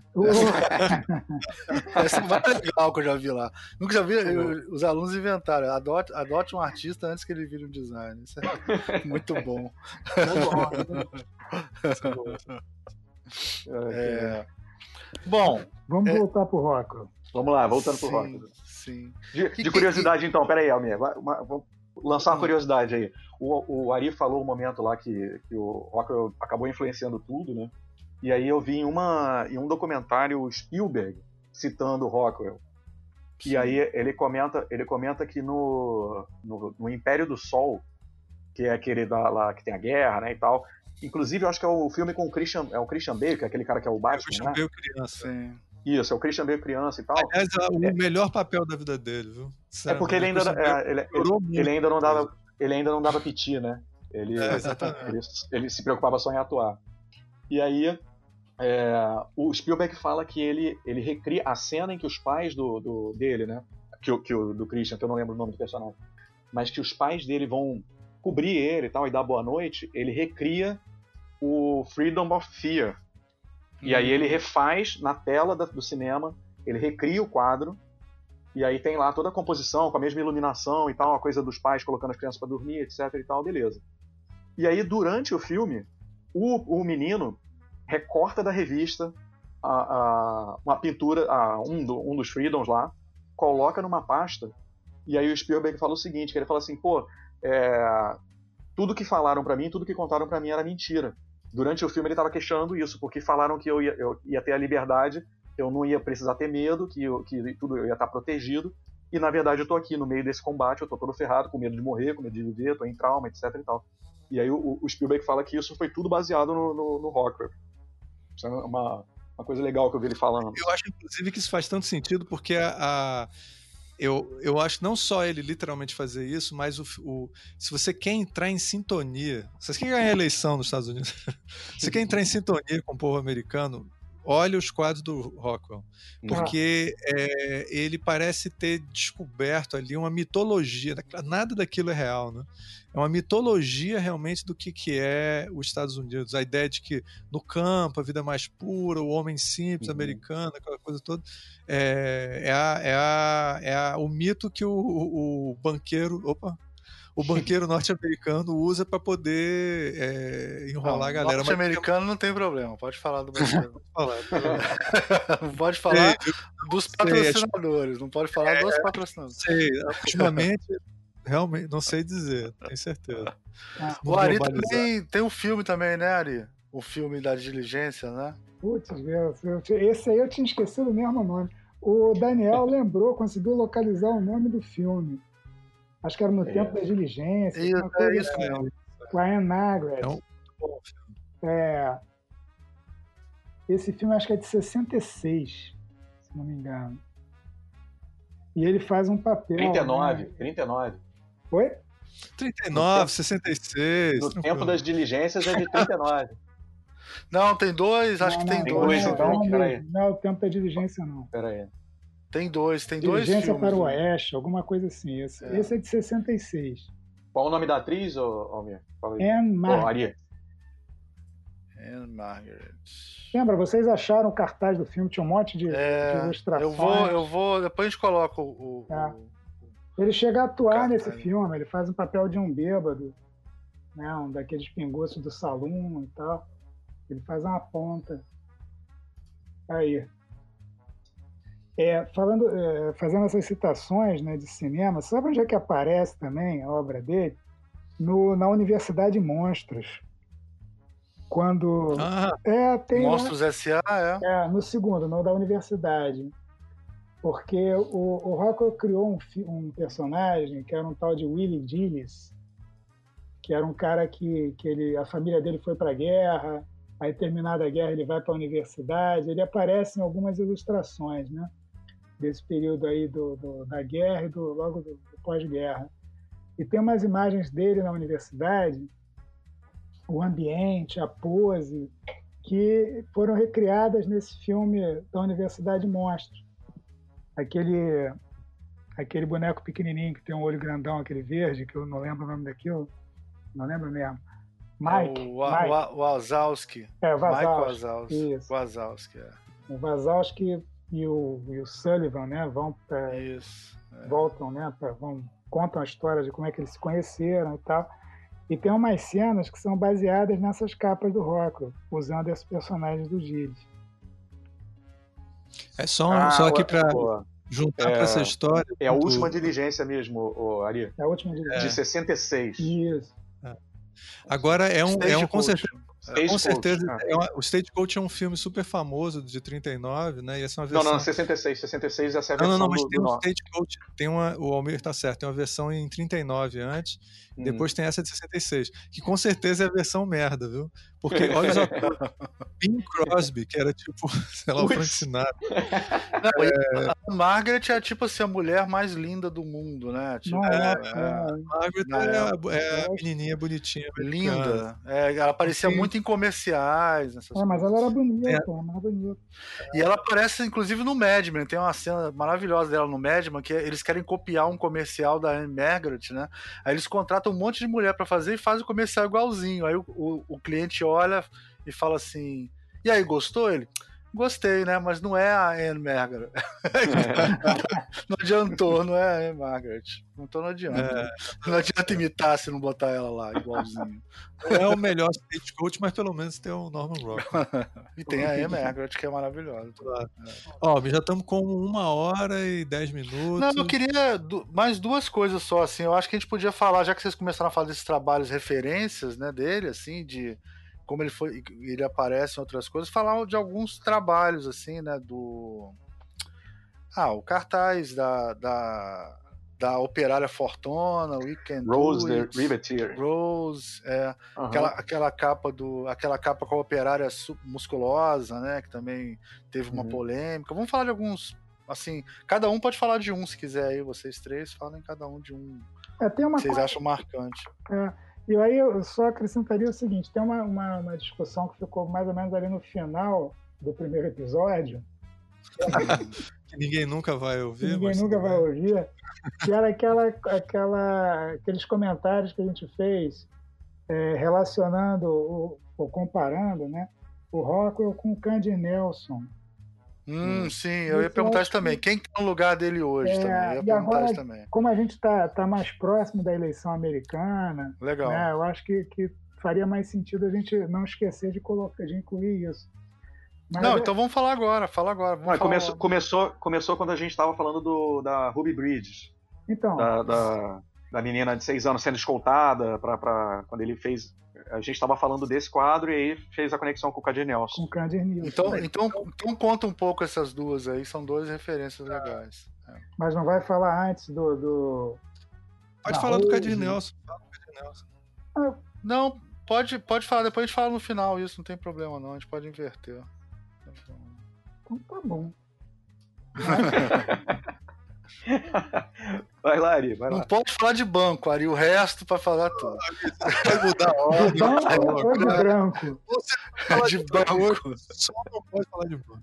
É, que no sentido de falar dessa coisa, quando ele começou a falar de questões sociais, né, que aí tem essa coisa que é tão, não é tão idealizada, né, e você fez o link com o Candinel, você pode meter é, bronca. Porque, assim, por que, que eu tô lembrando disso que eu, que eu acho que é interessante, né, a gente está aí acompanhando a eleição americana, é, porque eu acho que todo mundo é, que, que entende né, um pouco do que está acontecendo no Brasil reconhece que essa eleição americana ela é importante para caramba, não só para a gente aqui, como para o mundo inteiro.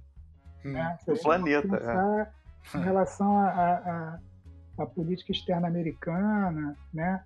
E, e até o, o apoio, né, a força que, é, que é essa figura é, grotesca né, do, do, Trump acaba é, dando né, para personagens aí abjetos que estão dominando a política em vários lugares né, no planeta, esse discurso todo esquisito né, de, de ultradireita, né, de, de umas coisas meio é, retrógradas, né, e, enfim que começaram a ganhar força aí, sobretudo a partir do momento em que a chamada principal democracia do mundo começou a, a adotou, né, um personagem desses para chamar de seu, né? Então, hum. é, a gente lembrava, a gente falou na, na, na última, no primeiro episódio né, dessa série sobre o, o, as questões políticas no trabalho do Rockwell, né?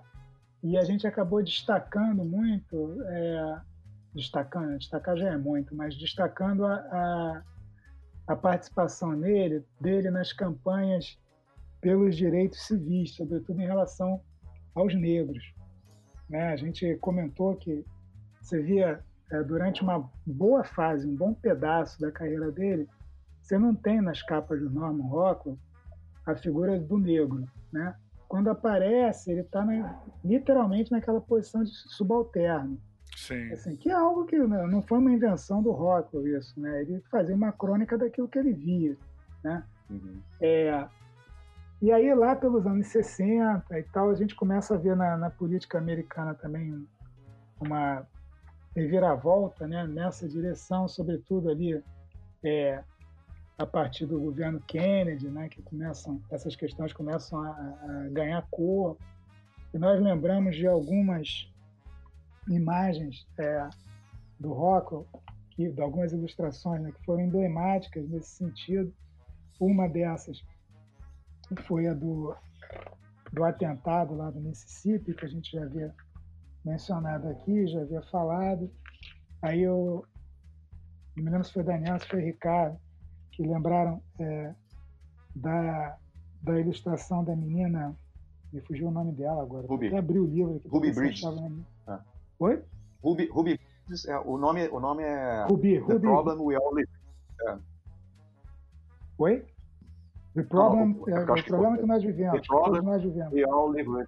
É, o problema que nós vivemos, né? Todos é. nós vivemos enfim, que retratava eh, essa menina que foi proibida né, de frequentar uma escola, e ela vai uhum. e consegue na justiça o direito de frequentar a escola dos brancos. O Rockwell uhum. faz uma ilustração para a revista Look. Aí lembrando que a gente falou aqui né, na mudança que tem no, no, um pouco na direção do trabalho dele, né, em relação ao que ele fazia na Saturday Evening Post. É, E o Rockwell, a partir daí, começa a abordar um pouco essa temática. Né? Ele não deixa de, de é, ser nacionalista, né? de, de, valorizar aquilo que ele considera né? como bens americanos, né? mas ele coloca, introduz aí no, no meio da, dessa, dessas questões né? É essa luta pelos direitos civis. E a gente fez uma menção é, ao trabalho de outro ilustrador, esse nosso contemporâneo, está com 47, 48 anos hoje, é, chamado Candy Nilsson. Sim. Que é um cara que, que vai fazer. É, a gente até fez na época, na, no primeiro episódio, um paralelo, né? Era uma espécie de, de Rockwell negro. Mas não por, por criando um, um distanciamento da realidade é, em que os negros americanos vivem né, no seu dia a dia. Mas assim ele, ele trazia o negro para aquele papel de protagonista. Sim. Né? É, é, e a gente comentava do valor que isso teria para esse momento histórico. Né? É curioso que depois que a gente fez esse programa, aconteceu um monte de coisa por lá, né? Sim, sim. Uhum. Nesse, em, em, relação a, a, racismo, né? O, o, o movimento Black Lives né? Matter ganhou, é, ganhou um... A execução do George Floyd foi agora também. Do né? Floyd, Floyd é. sim. Eu chamar o cara de George Da Briona também. É, é, nós executamos o George Foreman, só por causa daquela, daquele forninho que ele Não, faz. Porque o Floyd, ele é primo da Pink, entendeu? Eles são da mesma família, família Pink Floyd. Jesus. Caralho. Por aí. É essa, parte corta. Essa, essa parte corta. mas aí, mas e, e, não, isso, e fora isso, né, a resposta, né, porque o próprio Trump depois dizendo que todas as vidas importam, né, quer dizer, tem a resposta reacionária e, é, não é não é só as vidas negras, as vidas brancas também. É, ai meu Deus do céu, é tão difícil entender. Ai, meu Deus. É. Não, que ele ainda falou que tinha gente, quando, te, quando tiveram as passeatas agressivas, falou que não, que tinha gente boa de todos os lados, dos dois lados, Isso, gente é, ruim também. É. Só pra lembrar que do lado tinha neonazista. Né? Do outro lado tinha é. Ku Klux Klan, que tem gente boa também na Ku Klux Klan, lógico. Claro. Ah. Ah, mas só, mas só pra lembrar, quando saiu na, na Look, quando saiu a pintura da Ruby, é, um monte de leitores da Look reclamaram pra caramba, falando que não esperavam a visão tão liberal do, do Rockwell. E nem da revista. Entendeu? Então, assim, só para lembrar que também teve, na, também teve gente falando merda pra caramba naquela época, entendeu? Não foi assim, ó, oh, que maneiro. E foi, reforça foi a ideia que ele era um cronista, né, cara? Ele, tava, ele era um cronista do que ele via, né? Essa ideia, e que ele era um representante. As pessoas viam ele como representante de uma. Da América um Branca. Tipo, América Branca, é. da América. É, não, eu não vou dizer de direita, porque nos Estados Unidos isso é bem diferente do que aqui. Mas, é, direita, é, muito direita. Mas é conservadora, o Ari falou bem, conservadora. Ah, é, é. E aí, aí porque acho legal falar do, desse, desse trabalho, né? Do que o Almir tinha falado no começo, né? O, como é que é o nome? É... Da Ruby o, ou da mulher? É. Dos, anos, dos anos 60, mas pode falar depois, né? Mas esse trabalho que ele fez nos anos 60 sobre o, o movimento social norte-americano lá do. É... Ai meu Deus, no meio do podcast não estou me lembrando de nada. Você que falou oh. dele, Will, você até introduziu. Esse trabalho que o Rockwell fez nos anos 60 que mudou um pouco a imagem dele. Ele começou a mostrar uma menina negra na, na representação. É, foi esse que o Ari falou. É, é esse, o, o da Ruby é esse. É esse. Da Ruby é esse. É. Eu tinha. Como é que tipo... a gente não falou o nome do trabalho? A gente falou o nome do trabalho? Ou... É. Falou. É. é... Isso Peraí, importa nome... para todos. Como é que é não, o nome, o nome desse é The Problem We All Live With. Ah, é, legal, o, é o problema com que é. Todos, todos vivemos. É mais ou menos isso. Eu não sei qual é a tradução para português. É isso aí mesmo, problema que, com o qual todos vivemos. Com o qual todos vivemos, né? Eu acho que é isso. É. E aí esse quadro, inclusive, ele ficou. O Obama ele, ficou, comprou, ele né? foi pendurado, ele foi pendurado na, na, durante, na Casa Branca em 2011 durante um tempo. E aí é, é bizarro porque é, durante a gestão do Barack Obama, né, claro, mas na, na parede, ali na, no muro, há a palavra xingando negros e tal. É um negócio bem agressivo. E isso ficou pendurado dentro da, da, Casa Branca. E muita gente até ficava se questionando se isso deveria ter sido pendurado lá. E o Barack é. Obama defendeu que não, tem que ficar assim, porque isso é um retrato da América e tal. É, foi algo bem. É, é teve um debate sobre isso.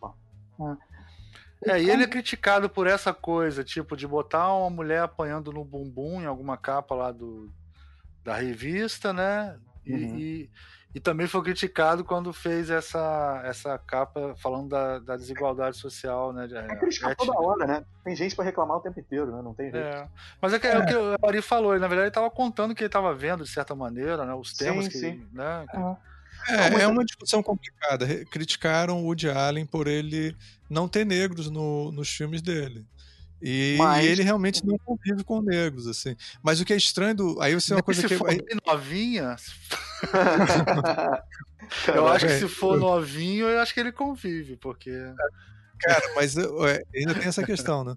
Mas ainda tem uma outra que é a seguinte: é, é, ele não tem essa convivência, ele não tem essa coisa toda, né? Mas a, a, você vê que o Norman Rock, por exemplo, as quatro estações, né, a famosa quatro estações dele, que são é, é, a, é a, pintura do, do dessa do, do, da ação de graças, depois é um as quatro, um cara, as quatro assim, liberdades, quatro, quatro, quatro, liberdades. quatro liberdades. As quatro estações é do Musco. Não, pois é, claro. as quatro liberdades, aí tem a família, aí depois tem a política, que tem um cara se colocando. É o direito aí, de expressão. É. De expressão. De expressão ah. Aí tem uma que é. É um. Que é, um Essa cara... é segurança econômica, você ter dinheiro para viver bem, é um pessoal jantando, assim. É o freedom of want. É freedom of want. É, é tipo você não passar é, aperto, não passar necessidade. necessidade. É. E depois tem uma que é a, o, o, o a coisa da religião. Né? Não, tem é os pais botando. Não, tem os pais. É, o Freedom of Fear é a última. São os pais botando a criança para dormir. Para dormir, que é a segurança. É. Tem da religião, segunda... que é uma, uma, senhora rezando, assim. Né? Não, são é, várias, não, pessoas. várias pessoas. Várias, várias pessoas, pessoas rezando. Esse, esse freedom, é, o, o, primeiro é o freedom of, freedom of Speech. O segundo é esse do worship, né, que é de você ter a sua liberdade é, religiosa.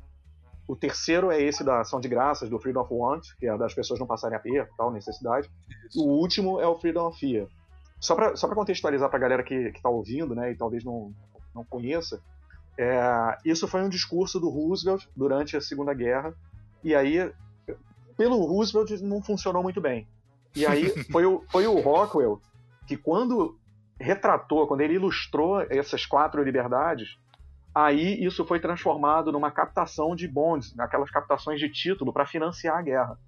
E aí essas quatro, essas quatro imagens foram a maior fonte de financiamento da guerra é, conseguida através de bonds. Entendeu? Então, assim, só para a galera ter uma noção da, da do tamanho, da, da, importância, que, porque até então o, o Rockwell ele se questionava muito pela qualidade do próprio trabalho. E aí até um, um, familiar dele comenta isso, que ele fala assim, não, nesse momento em diante, ele começou a se questionar qual era a, o papel dele, que importância que ele poderia dar no trabalho dele para a sociedade, para o mundo e não só pelo próprio trabalho, entendeu? Então isso foi uma, uma virada de chave que proporcionou depois que lá na década de 60, quando ele mudou, mudasse para Luke, aí ele fosse é, para esse viés mais de crítica social mesmo, entendeu? Mas foi uma. Exatamente. É. Só para contextualizar, assim. É eu estava confundindo os nomes das pinturas, por isso que eu tava. Eu falei um monte de hum. besteira agora. E aí a. a, a é, hum. Tá, tá, é, não, não tava, até nem tava.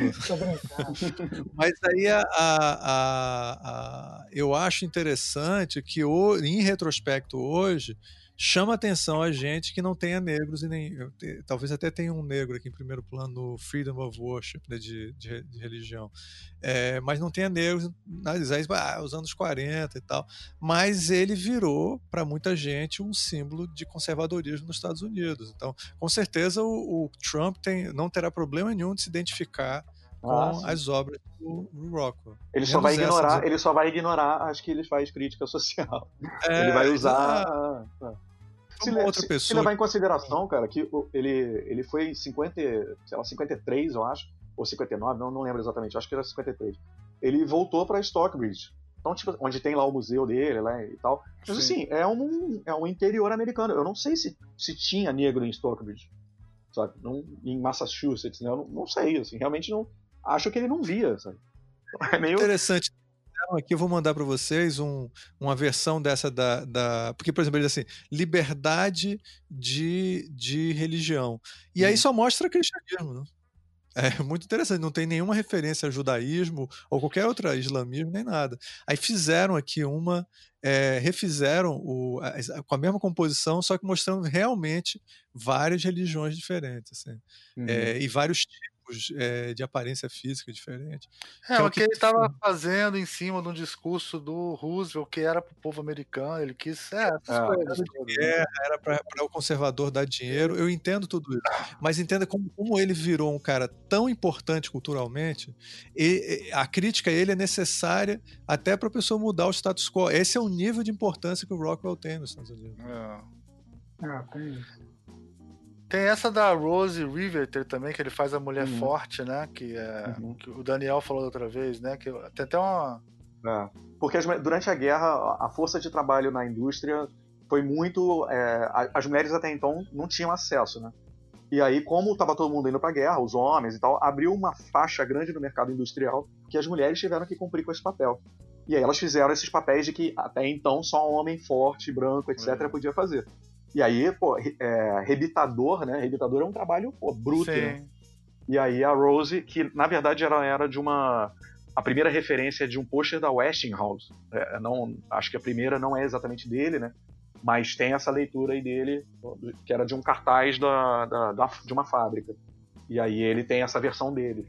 A gente até vai botar aí, né, pra galera ver depois. O, é. o Ricardo acho que vai colar aí pra, pra ver, porque acho que a galera conhece mais aquele tradicional que tem que é muito vendido, né? Um monte de cartaz e tal, cartazinho assim, é bem, bem legal. Pode te ver. Eu mandei pro, pro grupo errado. Eu tinha que mandar um negócio agora para um grupo, mandei para outro. É. Mandou para o grupo, pro grupo mais importante, você mandou para mim. Eu mandei para você. Eu vou mandar agora. ah, tá tranquilo, você mandou para mim e tá, é tá o, ótimo. É, uma, é um pôster que o, é uma pintura, né? Que o Cad Nilson fez. É do Cad Nilson. É. Ah. Aí, Pô, põe isso aí também, muito legal. Agora, é, isso tem uma, uma ligação assim direta com essas, esses quadros do Rockwell. Uhum. Tem um que é sobre religiões, que ele colocou várias, são crianças, Sim. uma atrás da outra. E tem outro que, além das crianças, ele colocou adultos também, mas cada um caracterizado com a sua cultura, com a sua religião. E no meio tem uma frase, né, é um, um versículo tirado do Evangelho, que é faça aos outros aquilo que você quer que te façam. Né? Mais ou menos essa tradução do que está ali.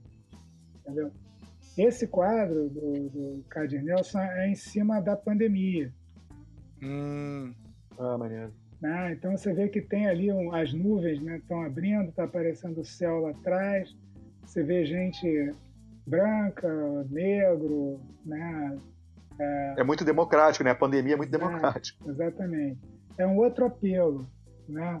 É um outro tipo de, de, de trabalho né? do, do Cardi Nilson, mas dá para perceber claramente essa influência, né? É, a, a, construção, né? a forma sim, como sim. ele coloca aí as cabeças. É. Não, e é interessante que tem todo esse pensamento liberal dele, tipo nesse, nesse da regra de ouro, né? Golden Rule que você falou, né? Que ele mostra várias etnias e tal. E essa coisa da mulher trabalhando já com um corpo, né? De trabalhador, de quem tem que fazer um trabalho braçal e tal. Uhum. E, e como que o conservadorismo pode se apropriar do, desse é. trabalho, né? Para é você vê a narrativa, como é que pode. Faz uma narrativa ser... própria para eles, né? Que favoreça é, eles. Né? Exatamente, né? Porque, porque, aí tem coisas que são assim, tem coisas que não são, né? Depende muito da leitura que você fizer. É interessante, né? Ah. Mas tem alguns dele que hoje em dia ele não faria, né? Esse, esse dele, do cara batendo na mulher com a bunda ah, de fora. Sim, sim. Sim. Ah, acho, que, é, acho que não. É, esse é super controverso. Mas aí, né? mas aí é aquela coisa, né? A gente também não pode é, tirar, deixar muito anacrônico, né? O negócio, tirar Sim. ele do tempo dele e fazer uma crítica para hoje, porque senão a gente vai, vai matar todas as gerações anteriores. Sim. É claro que a gente não pode bater palma para maluco nem para criminoso, mas o que eu digo assim é que a gente tem que sempre que interpretar o contexto cultural ali da época para a gente até aprender, né? Aprender e não cometer os mesmos problemas que a é. gente cometia antes. É, só, pra, é só ah, uma disclaimer. É que nem o, ele botou aquela é, niga, né, que é uma palavra proibida de falar em inglês, no quadro da, da garota lá, sim, né? Sim. Por isso, isso é que, que foi para Casa Branca. Que foi ah. para Casa Branca, né? Ah. Então vai fazer o quê? Vai apagar? Aí é aquela discussão, né, da obra do artista. Ele, é... ele inclusive, ele fala, tem, tem, ele fez uma obra só durante a Segunda Guerra, porque assim, ele serviu na Primeira Guerra, né? Na, pra Marinha e tal. Ele continuava desenhando lá na Marinha, mas ele serviu. Então isso deu uma visão, porque muita gente também às vezes critica que ele faz uma visão do herói. o, o, o aquela questão do policial, do, do, do, soldado, ele é sempre visto como herói, etc e tal. Tem umas pessoas que criticam isso. E aí, só que ele serviu e durante a Segunda Guerra ele fez um papel importante. Mas tem uma, ele só fez uma pintura do cara em combate, de um soldado em combate dando um tiro com, com uma metralhadora, com uma M2, sei lá, alguma coisa assim. E aí é, ele chegou a comentar sobre isso. Ele fala, pô, eu não quero é, é apagar toda a crueldade que existe no, no combate, a realidade que existe lá. Mas não é isso que eu quero retratar. Entendeu? Não é isso que eu quero botar na capa da, da, revista. Então tem essa questão de ele poderia retratar ali a violência da coisa toda e tal, mas não era isso que para ele ia, ia, ajudar, entendeu? O, o, país naquele momento. Acho que ele tem a liberdade de escolher, né? Isso. É, eu, eu, até falar aqui que eu acho uma coisa importante você ter falado, Daniel, da, dessas questões, das polêmicas em volta dele, assim, eu acho que a gente tem sempre esses dois lados. Um que você falou que é é, se a gente quer aprender alguma coisa com a história, a gente vai ter que entender, uhum. contextualizar a história. Sim. Agora, tem certas figuras, e assim, e aí eu acho que tem que ter um momento de realmente você sentar e assim, entender qual a proposta dele, o que, que ele era, qual a importância dele, tudo isso. Agora, a gente também, é, é como você falou também, é, é não deixar de lado que essa figura tem uma importância cultural muito grande, né?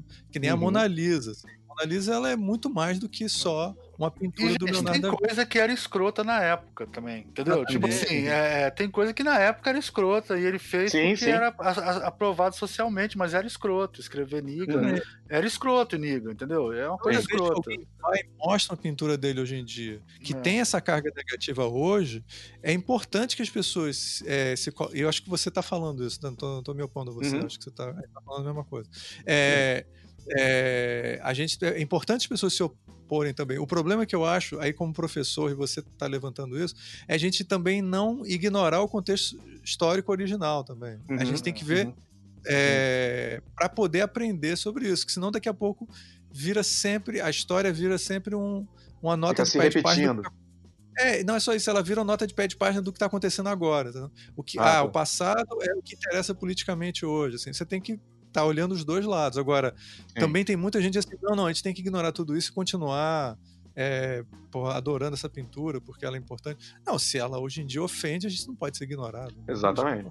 Eu acho é, uma, uma coisa que eu tento falar para os alunos é o seguinte, é que é, às vezes eles estão muito preocupados com, com a visão técnica da coisa. Né? E aí eu falo, cara, é, a parte técnica, é, por incrível que pareça, é a parte mais fácil. O que você tem que aprender é, é, é, ter uma visão crítica sobre o trabalho, o contexto dele, sobre a cultura que você vive e sobre o que, que você está fazendo vai influenciar nas outras pessoas. Sabe, vai construir alguma coisa, você vai trazer algum benefício, você ou você vai fazer uma mensagem para mudar alguma coisa. É, é, é, isso, é a mensagem, é a narrativa, é a história que você quer contar. Isso é que é importante. Né? E aí a galera, para entender isso, precisa entender todo um contexto, precisa ver mais coisas além de só o lápis HD é, é duro, o lápis 6B é macio. entendeu? Exatamente. E aí Agora, eu, tento, tento ficar falando isso para aluno. Deixa eu falar uma coisa, acho que pode ser até para a gente encaminhar para o final, assim, uma coisa que eu estou pensando aqui, perguntar para o Ari, depois vocês complementam, né? Uhum. uhum. É, a gente falou muito dessa coisa da crônica, dele retratar, né? Eu tava vendo aqui uma imagem de um garoto pagando um negro, é, que é um serviçal lá dentro do trem e tal, né? É, você acha que no imaginário das pessoas, o Rockwell, eles substituíam a fotografia? As pessoas olhavam para isso, mas é... vocês entenderam o que eu quis dizer? O fato de ser uma imagem mais realista e uma composição que ele fez era baseada em fotografia, beleza, mas não importa. Eu digo assim, no imaginário popular era uma fotografia para as pessoas? Vocês acham isso? O que, vocês acham? Era a realidade nesse sentido, né? Nessa coisa da verdade, né? de carregar. Eu acho é. que nesse caso aí, é, e em alguns outros, em né, algumas outras obras, é, o que o, o, o Rockwell está fazendo é registrar, né? Ele registra um momento provavelmente ele viu essa cena algumas vezes, né? provavelmente o público também já, já tinha se deparado com ela várias vezes, né? e ele vai registrar aquele troço. Então, assim, o valor é, é um valor referencial. Assim, o cara ele olha para aquilo e no repertório dele ele identifica aquela imagem, né? Ele ele reconhece, né? Ele, a gente só só vê aquilo que a gente conhece, né? Então ele ele vai reconhecer aquela cena. Então assim, nesse caso, né? Nessas em, em algumas situações, eu acho que sim, sabe? Eu acho que tem esse valor, né? Pode se discutir é, aí levando um pouco para uma outra abordagem, do ponto de vista do, do, tipo de trabalho, de obra, né, dele, aquele desenho mais naturalista, etc., né? Se aí é, essa proximidade com a fotografia se daria também nesse terreno, né, do análogo, né, do, do real. Sim. Aí já é uma outra questão, entendeu? Mas eu acho que em relação àquilo que a, que a pessoa vê, né, é, ela, ele teria o mesmo valor de registro que a foto, entende? Mas assim, é, eu, eu não acredito que as pessoas é, confundissem aquilo é, tecnicamente com uma foto, entendeu? O que eu quero dizer? Assim, uma Entendi. coisa é uma coisa, outra coisa é outra coisa. Ah. Só que no, no caso, as duas têm a mesma função, né? Eu quis ah. um estatuto de verdade, isso quis dizer. É, isso, isso aqui é, é, que é a uhum. questão. Assim, se for uma questão de estatuto de verdade, aí a gente tem que levar em conta a época que ele estava fazendo isso, uhum. que é. Ele começou a fazer isso lá pelos anos 20, 30, né? E ao longo dos anos a fotografia foi, foi, foi tornando mais ubíqua, né? Você começa a ter fotografia em todo lugar. Então, assim, é, pode ser que ao longo dos anos a fotografia foi mudando o seu status para as pessoas também. Uhum. Então a gente começa a ter uma maneira como as pessoas tratam a fotografia. E acho que o Mari falou muito bem, a revista Time teve um papel assim muito difícil de entender hoje em dia, assim, como ela mudou a maneira como as pessoas viam a fotografia. A fotografia passou a ser uma coisa mais artística. Aí é... o que que as pessoas consideram que é fatual é uma questão que eu acho que ninguém tem uma resposta total, assim. É a fotografia que é factual. Eu acho que fotografia às vezes fica factual por causa da questão, eu acho, de... É, é, jurídica. Porque se você chegar uma pessoa que está invadindo sua casa, você tira uma foto dele invadindo, ou se, por exemplo, se cair um raio em cima da tua casa tiver um furo, ou tiver algum problema, você tira foto daquilo. Quando você entrega um apartamento, eu me lembro que eu, meus pais foram alugar apartamento agora e eu que tive que fazer o aluguel. Porra, quantas fotos tem que tirar de tudo? Provar, isso aqui tá, tá essa parede tá descascado. Então, quando eu entregar o apartamento, tem que estar. Tá... Então, a fotografia, ele tem esse papel, não é um rascunho que eu fiz. Ó, eu fiz aqui um sketchzinho, e aí, quando entregar o apartamento, tem que estar tá igual esse sketch aqui que eu fiz, o rascunho que eu fiz. Ele, é a fotografia que tem esse papel. Mas eu não sei se para as pessoas a verdade, que aí tem um sentido mais metafísico maior para as pessoas, se isso, a verdade mesmo, não pode estar numa pintura. Entendeu? A pintura pode estar falando mal, mais para as pessoas. É, eu acho que é uma pergunta difícil de responder, porque ele viveu muitos anos e a fotografia foi mudando também. Provavelmente, eu não sou pesquisador de fotografia, mas é, ela deve ter mudado o status durante os anos. Olha só, eu, te, eu tenho uma. Sei lá, eu faria uma analogia com algo como se fosse a ilustração científica. Né? Por que, que não é a fotografia científica? É a ilustração científica.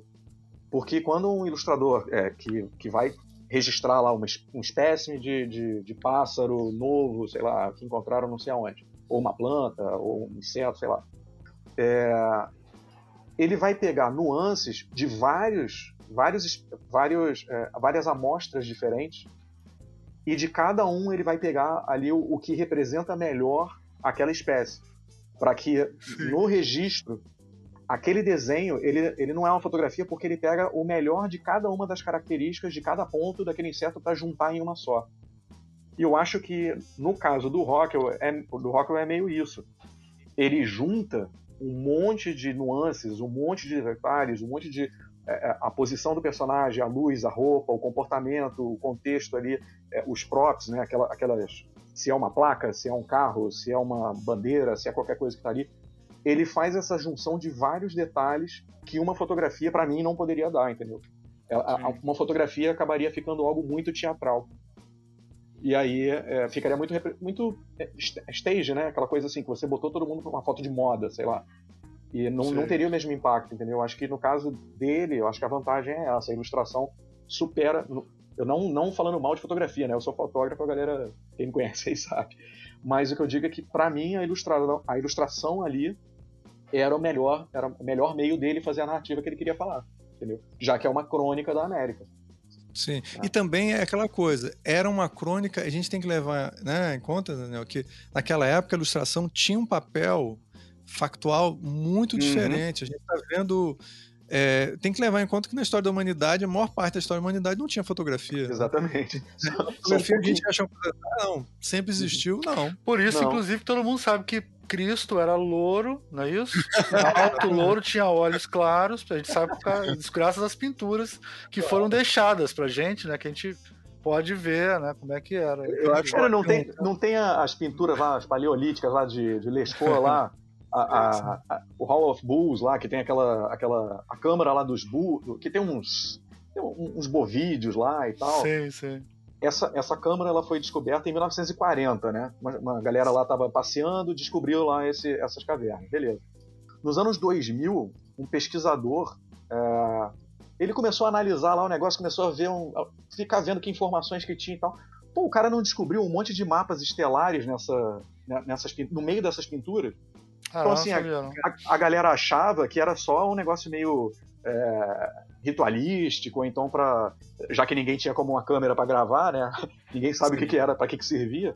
Mas assim, muito tempo depois de terem sido descobertas essas pinturas, a galera começou a ver que tinha mapa estelar que ajudava a ver qual era a época da, do plantio, a que época que tal, tal rebanho ia passar para não sei aonde, migração de animais e tal. Então, assim, a gente sempre dá uma diminuída né, na importância das coisas, achando que é todo mundo selvagem, mas não, cara, é porque a gente não entende. Pô, claro. Tem muito mais Agora, de informação eu, ali. Eu não posso deixar de mencionar, viu, que um cara fez uma experiência assim, ele pegou a, a foto do, do Ben Kenobi, da, da, dessa é, do episódio 1 lá de Guerra nas Estrelas, quando ele fez o episódio 1, que eu não me lembro agora que é o nome do ator, um ator escocês agora, que eu esqueci o nome dele. O Almir deve saber. É o, o único que eu conheço é o Sean Connery do, do... É o. Não, pô, o cara que fez o Ben, no Ben 9 em jovem, de Guerra da Estrela, né? Ah, o jovem, o jovem. É. E aí botou é, a foto sim. dele e. Como é que é o nome dele, você sabe? É, aí falar. ele. É... Aí ele. ele é, Ivan McGregor. Ivan McGregor. Ivan, Ivan McGregor, exatamente. É. Aí ele entregou pra, pra mãe dele, a mãe dele achou que era foto de Jesus Cristo, assim, aí pendurou na parede, assim. Né? Então, assim. Essa representação aí que o Almir tá falando, esse, esse é o cara que é o cabeludo, loiro, os olhos azuis, é Jesus Cristo, porra, com certeza. Jesus Cristo é então, escocês, né? Daí de deduz que Jesus Cristo é escocês. Tô hollywoodiano, assim. É. Acho então é que é isso, né, gente? programa? Alguém quer falar mais alguma coisa? Como é que estamos? Aria, Aria. Sachos feitos? Ari finaliza. Ari finaliza? Considerações finais, Jabás, por favor. Pô, tá parecendo a coisa do Canhotinha de novo. não, não, não. Isso aí é democrático, todo mundo fala. É. Cara, como é que eu vou finalizar um. Chegar pro, pro, pro ouvinte e falar assim, como vocês viram. não, eu acho que é, tem umas coisas é, dentro dessa discussão. Eu tava ouvindo, né? Eu tava, tava ouvindo as colocações e tal, fica pensando é, em relação a, a, ao tempo, né? Ao tempo do, do artista, né? E assim, é, é, se a gente fosse pegar os trapalhões hoje, né? Os trapalhões, os quatro estariam presos, uhum. né?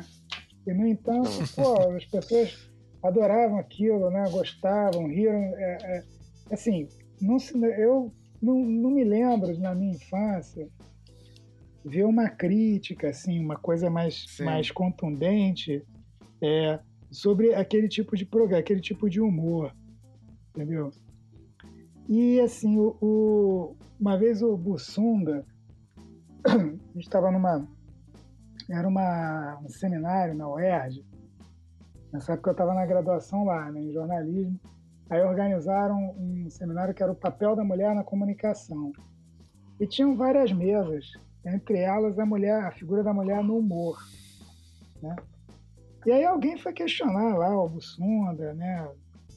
Uma maneira um pouco mais incisiva, assim, mais forte, né? É, em relação a, a, ao tipo de piada que se fazia com a figura feminina, blá, blá.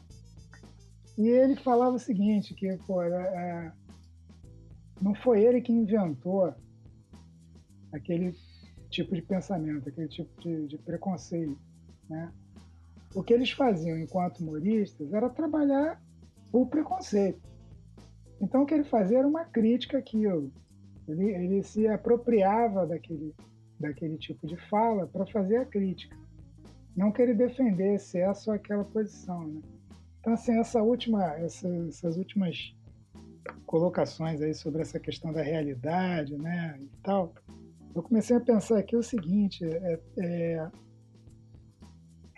você tinha é, é, uma verdade, né, é, que de certa forma, não vou dizer que ela validasse a ilustração, talvez a palavra mais certa não seja validar, né, mas você enxergava naquela ilustração um determinado tipo de verdade. Como isso era, era veiculado na mídia, você tinha um, uma grande empresa né, de comunicação, um grande veículo ali veiculando aquele negócio, então, toda essa relação né, de verdade, ela está presente. Né? Hum. O que a gente está vivendo hoje é um, um, estado assim surrealista, né, em que todo mundo cria uma verdade. Esses principais atores políticos, sobretudo, né, o cara inventa um negócio ou diz um negócio, e aquilo passa a ser a verdade. Cloroquina acaba com o coronavírus. Pô, é verdade, não, não se questiona Sim. isso entendeu? E coisas do tipo, né?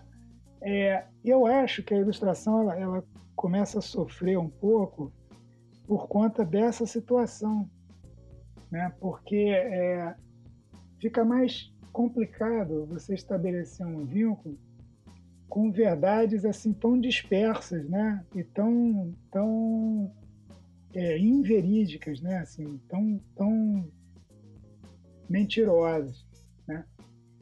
Então, eu não sei, eu comecei a, a, pensar isso a partir dessa discussão agora. Eu não estou colocando aqui uma ideia formulada, né? mas a gente, no meio desse podcast, falou um pouco da questão da ilustração, da sobrevivência da ilustração. Sim. Escolhemos um personagem aí do século passado para falar, é, fazer uma reflexão sobre isso hoje.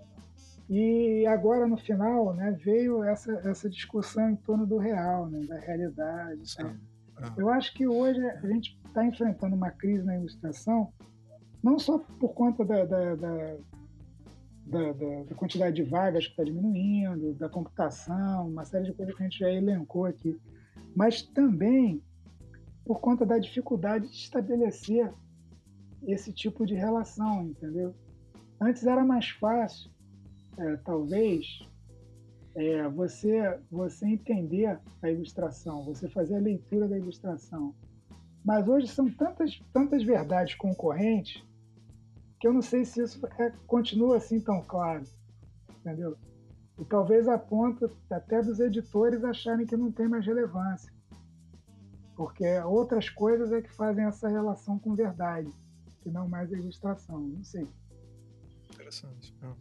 Né? Mas, enfim, foi um prazer enorme falar sobre o Norman Rockwell, sobre o, o sobrenome do Almir, Almir Guineto. Não falar de banco. Sim, claro. Falar de branco na ilustração, enfim, foi sensacional. Prazer enorme. Espero que a gente consiga se encontrar em outras vezes para falar sobre esse tipo de, de, de, de tema, esse tipo de assunto, que é muito bacana. É sempre muito gostoso conversar com vocês. É, espero que as pessoas gostem disso. Elas jamais, Vão gostar, jamais terão gostar. acesso ao, ao, primeiro episódio da série. Mas... Não, a gente, a gente dá acesso, mas vai ter que pagar. É. É assim, ó. Então tá bom. Então tá bom. É... Minhas considerações finais. A, a gente que agradece, Ari. Foi um prazer. Daniel, Ricardo, vamos lá. Bom, vou, vou falar então pro, pro Ricardo fechar aí. Gente, só para agradecer. Não, não, não. Então deixa eu falar para você fechar. É melhor, não, talvez. Não, você, você, fecha, cara. Não, não você. então, vai lá, eu fecho. Eu fecho. Beleza. Não, só para agradecer o convite. É sempre um prazer aí estar tá, tá conversando qualquer, quase qualquer assunto com vocês, menos sobre bancos. A gente falou também do Rockwell, né? Inclusive, a gente conseguiu falar do, sobre o Rockwell mas é, é, porque eu acho interessante trazer esse tipo de conteúdo porque os alunos acabam alunos né e ouvintes né não só alunos mas é, acabam não tendo muito debate né sobre um monte de autores que deveriam ser conhecidos por todo mundo deveriam não não precisa conhecer não precisa conhecer a fundo né muito mas pelo menos ter algum contato é, o que eu falo muito é que qualquer menino que vai para peneira ali do, do, Vasco, do Flamengo, do Botafogo, eles sabem quem é Zico, Zidane, Pelé, Garrincha, por mais que sejam antigos, entendeu? Mas eles sabem. E Sim. um monte de designers formados pô, não sabem quem é Rockwell, não sabem quem é Lautrec, é. não conhecem Portinari. Então, assim, acaba ficando muito complicado a gente é, falar sobre repertório visual com eles, né? Porque se você não tiver base, você acaba cometendo gafes aí. Então, é ótimo a gente poder debater sobre o tema e poder trazer um pouquinho de, sobre o assunto aí pra galera. Obrigado aí pela presença. Pela presença não, pelo convite. Né? Valeu. Obrigado, Daniel. Ricardo, para encerrar. Cara, assim, é aquela coisa, né? Assim, você sabe que na realidade o, o, é um prazer tão grande fazer um programa com vocês que o primeiro programa, o arquivo não foi corrompido. Eu corrompi o programa para a gente poder gravar de novo. Mas corrompendo mais uma vez ele, só para a gente poder fazer uma terceira vez. Assim. Mas tudo bem, a gente precisa lançar o programa, é foda, não dá para ver só pelo prazer.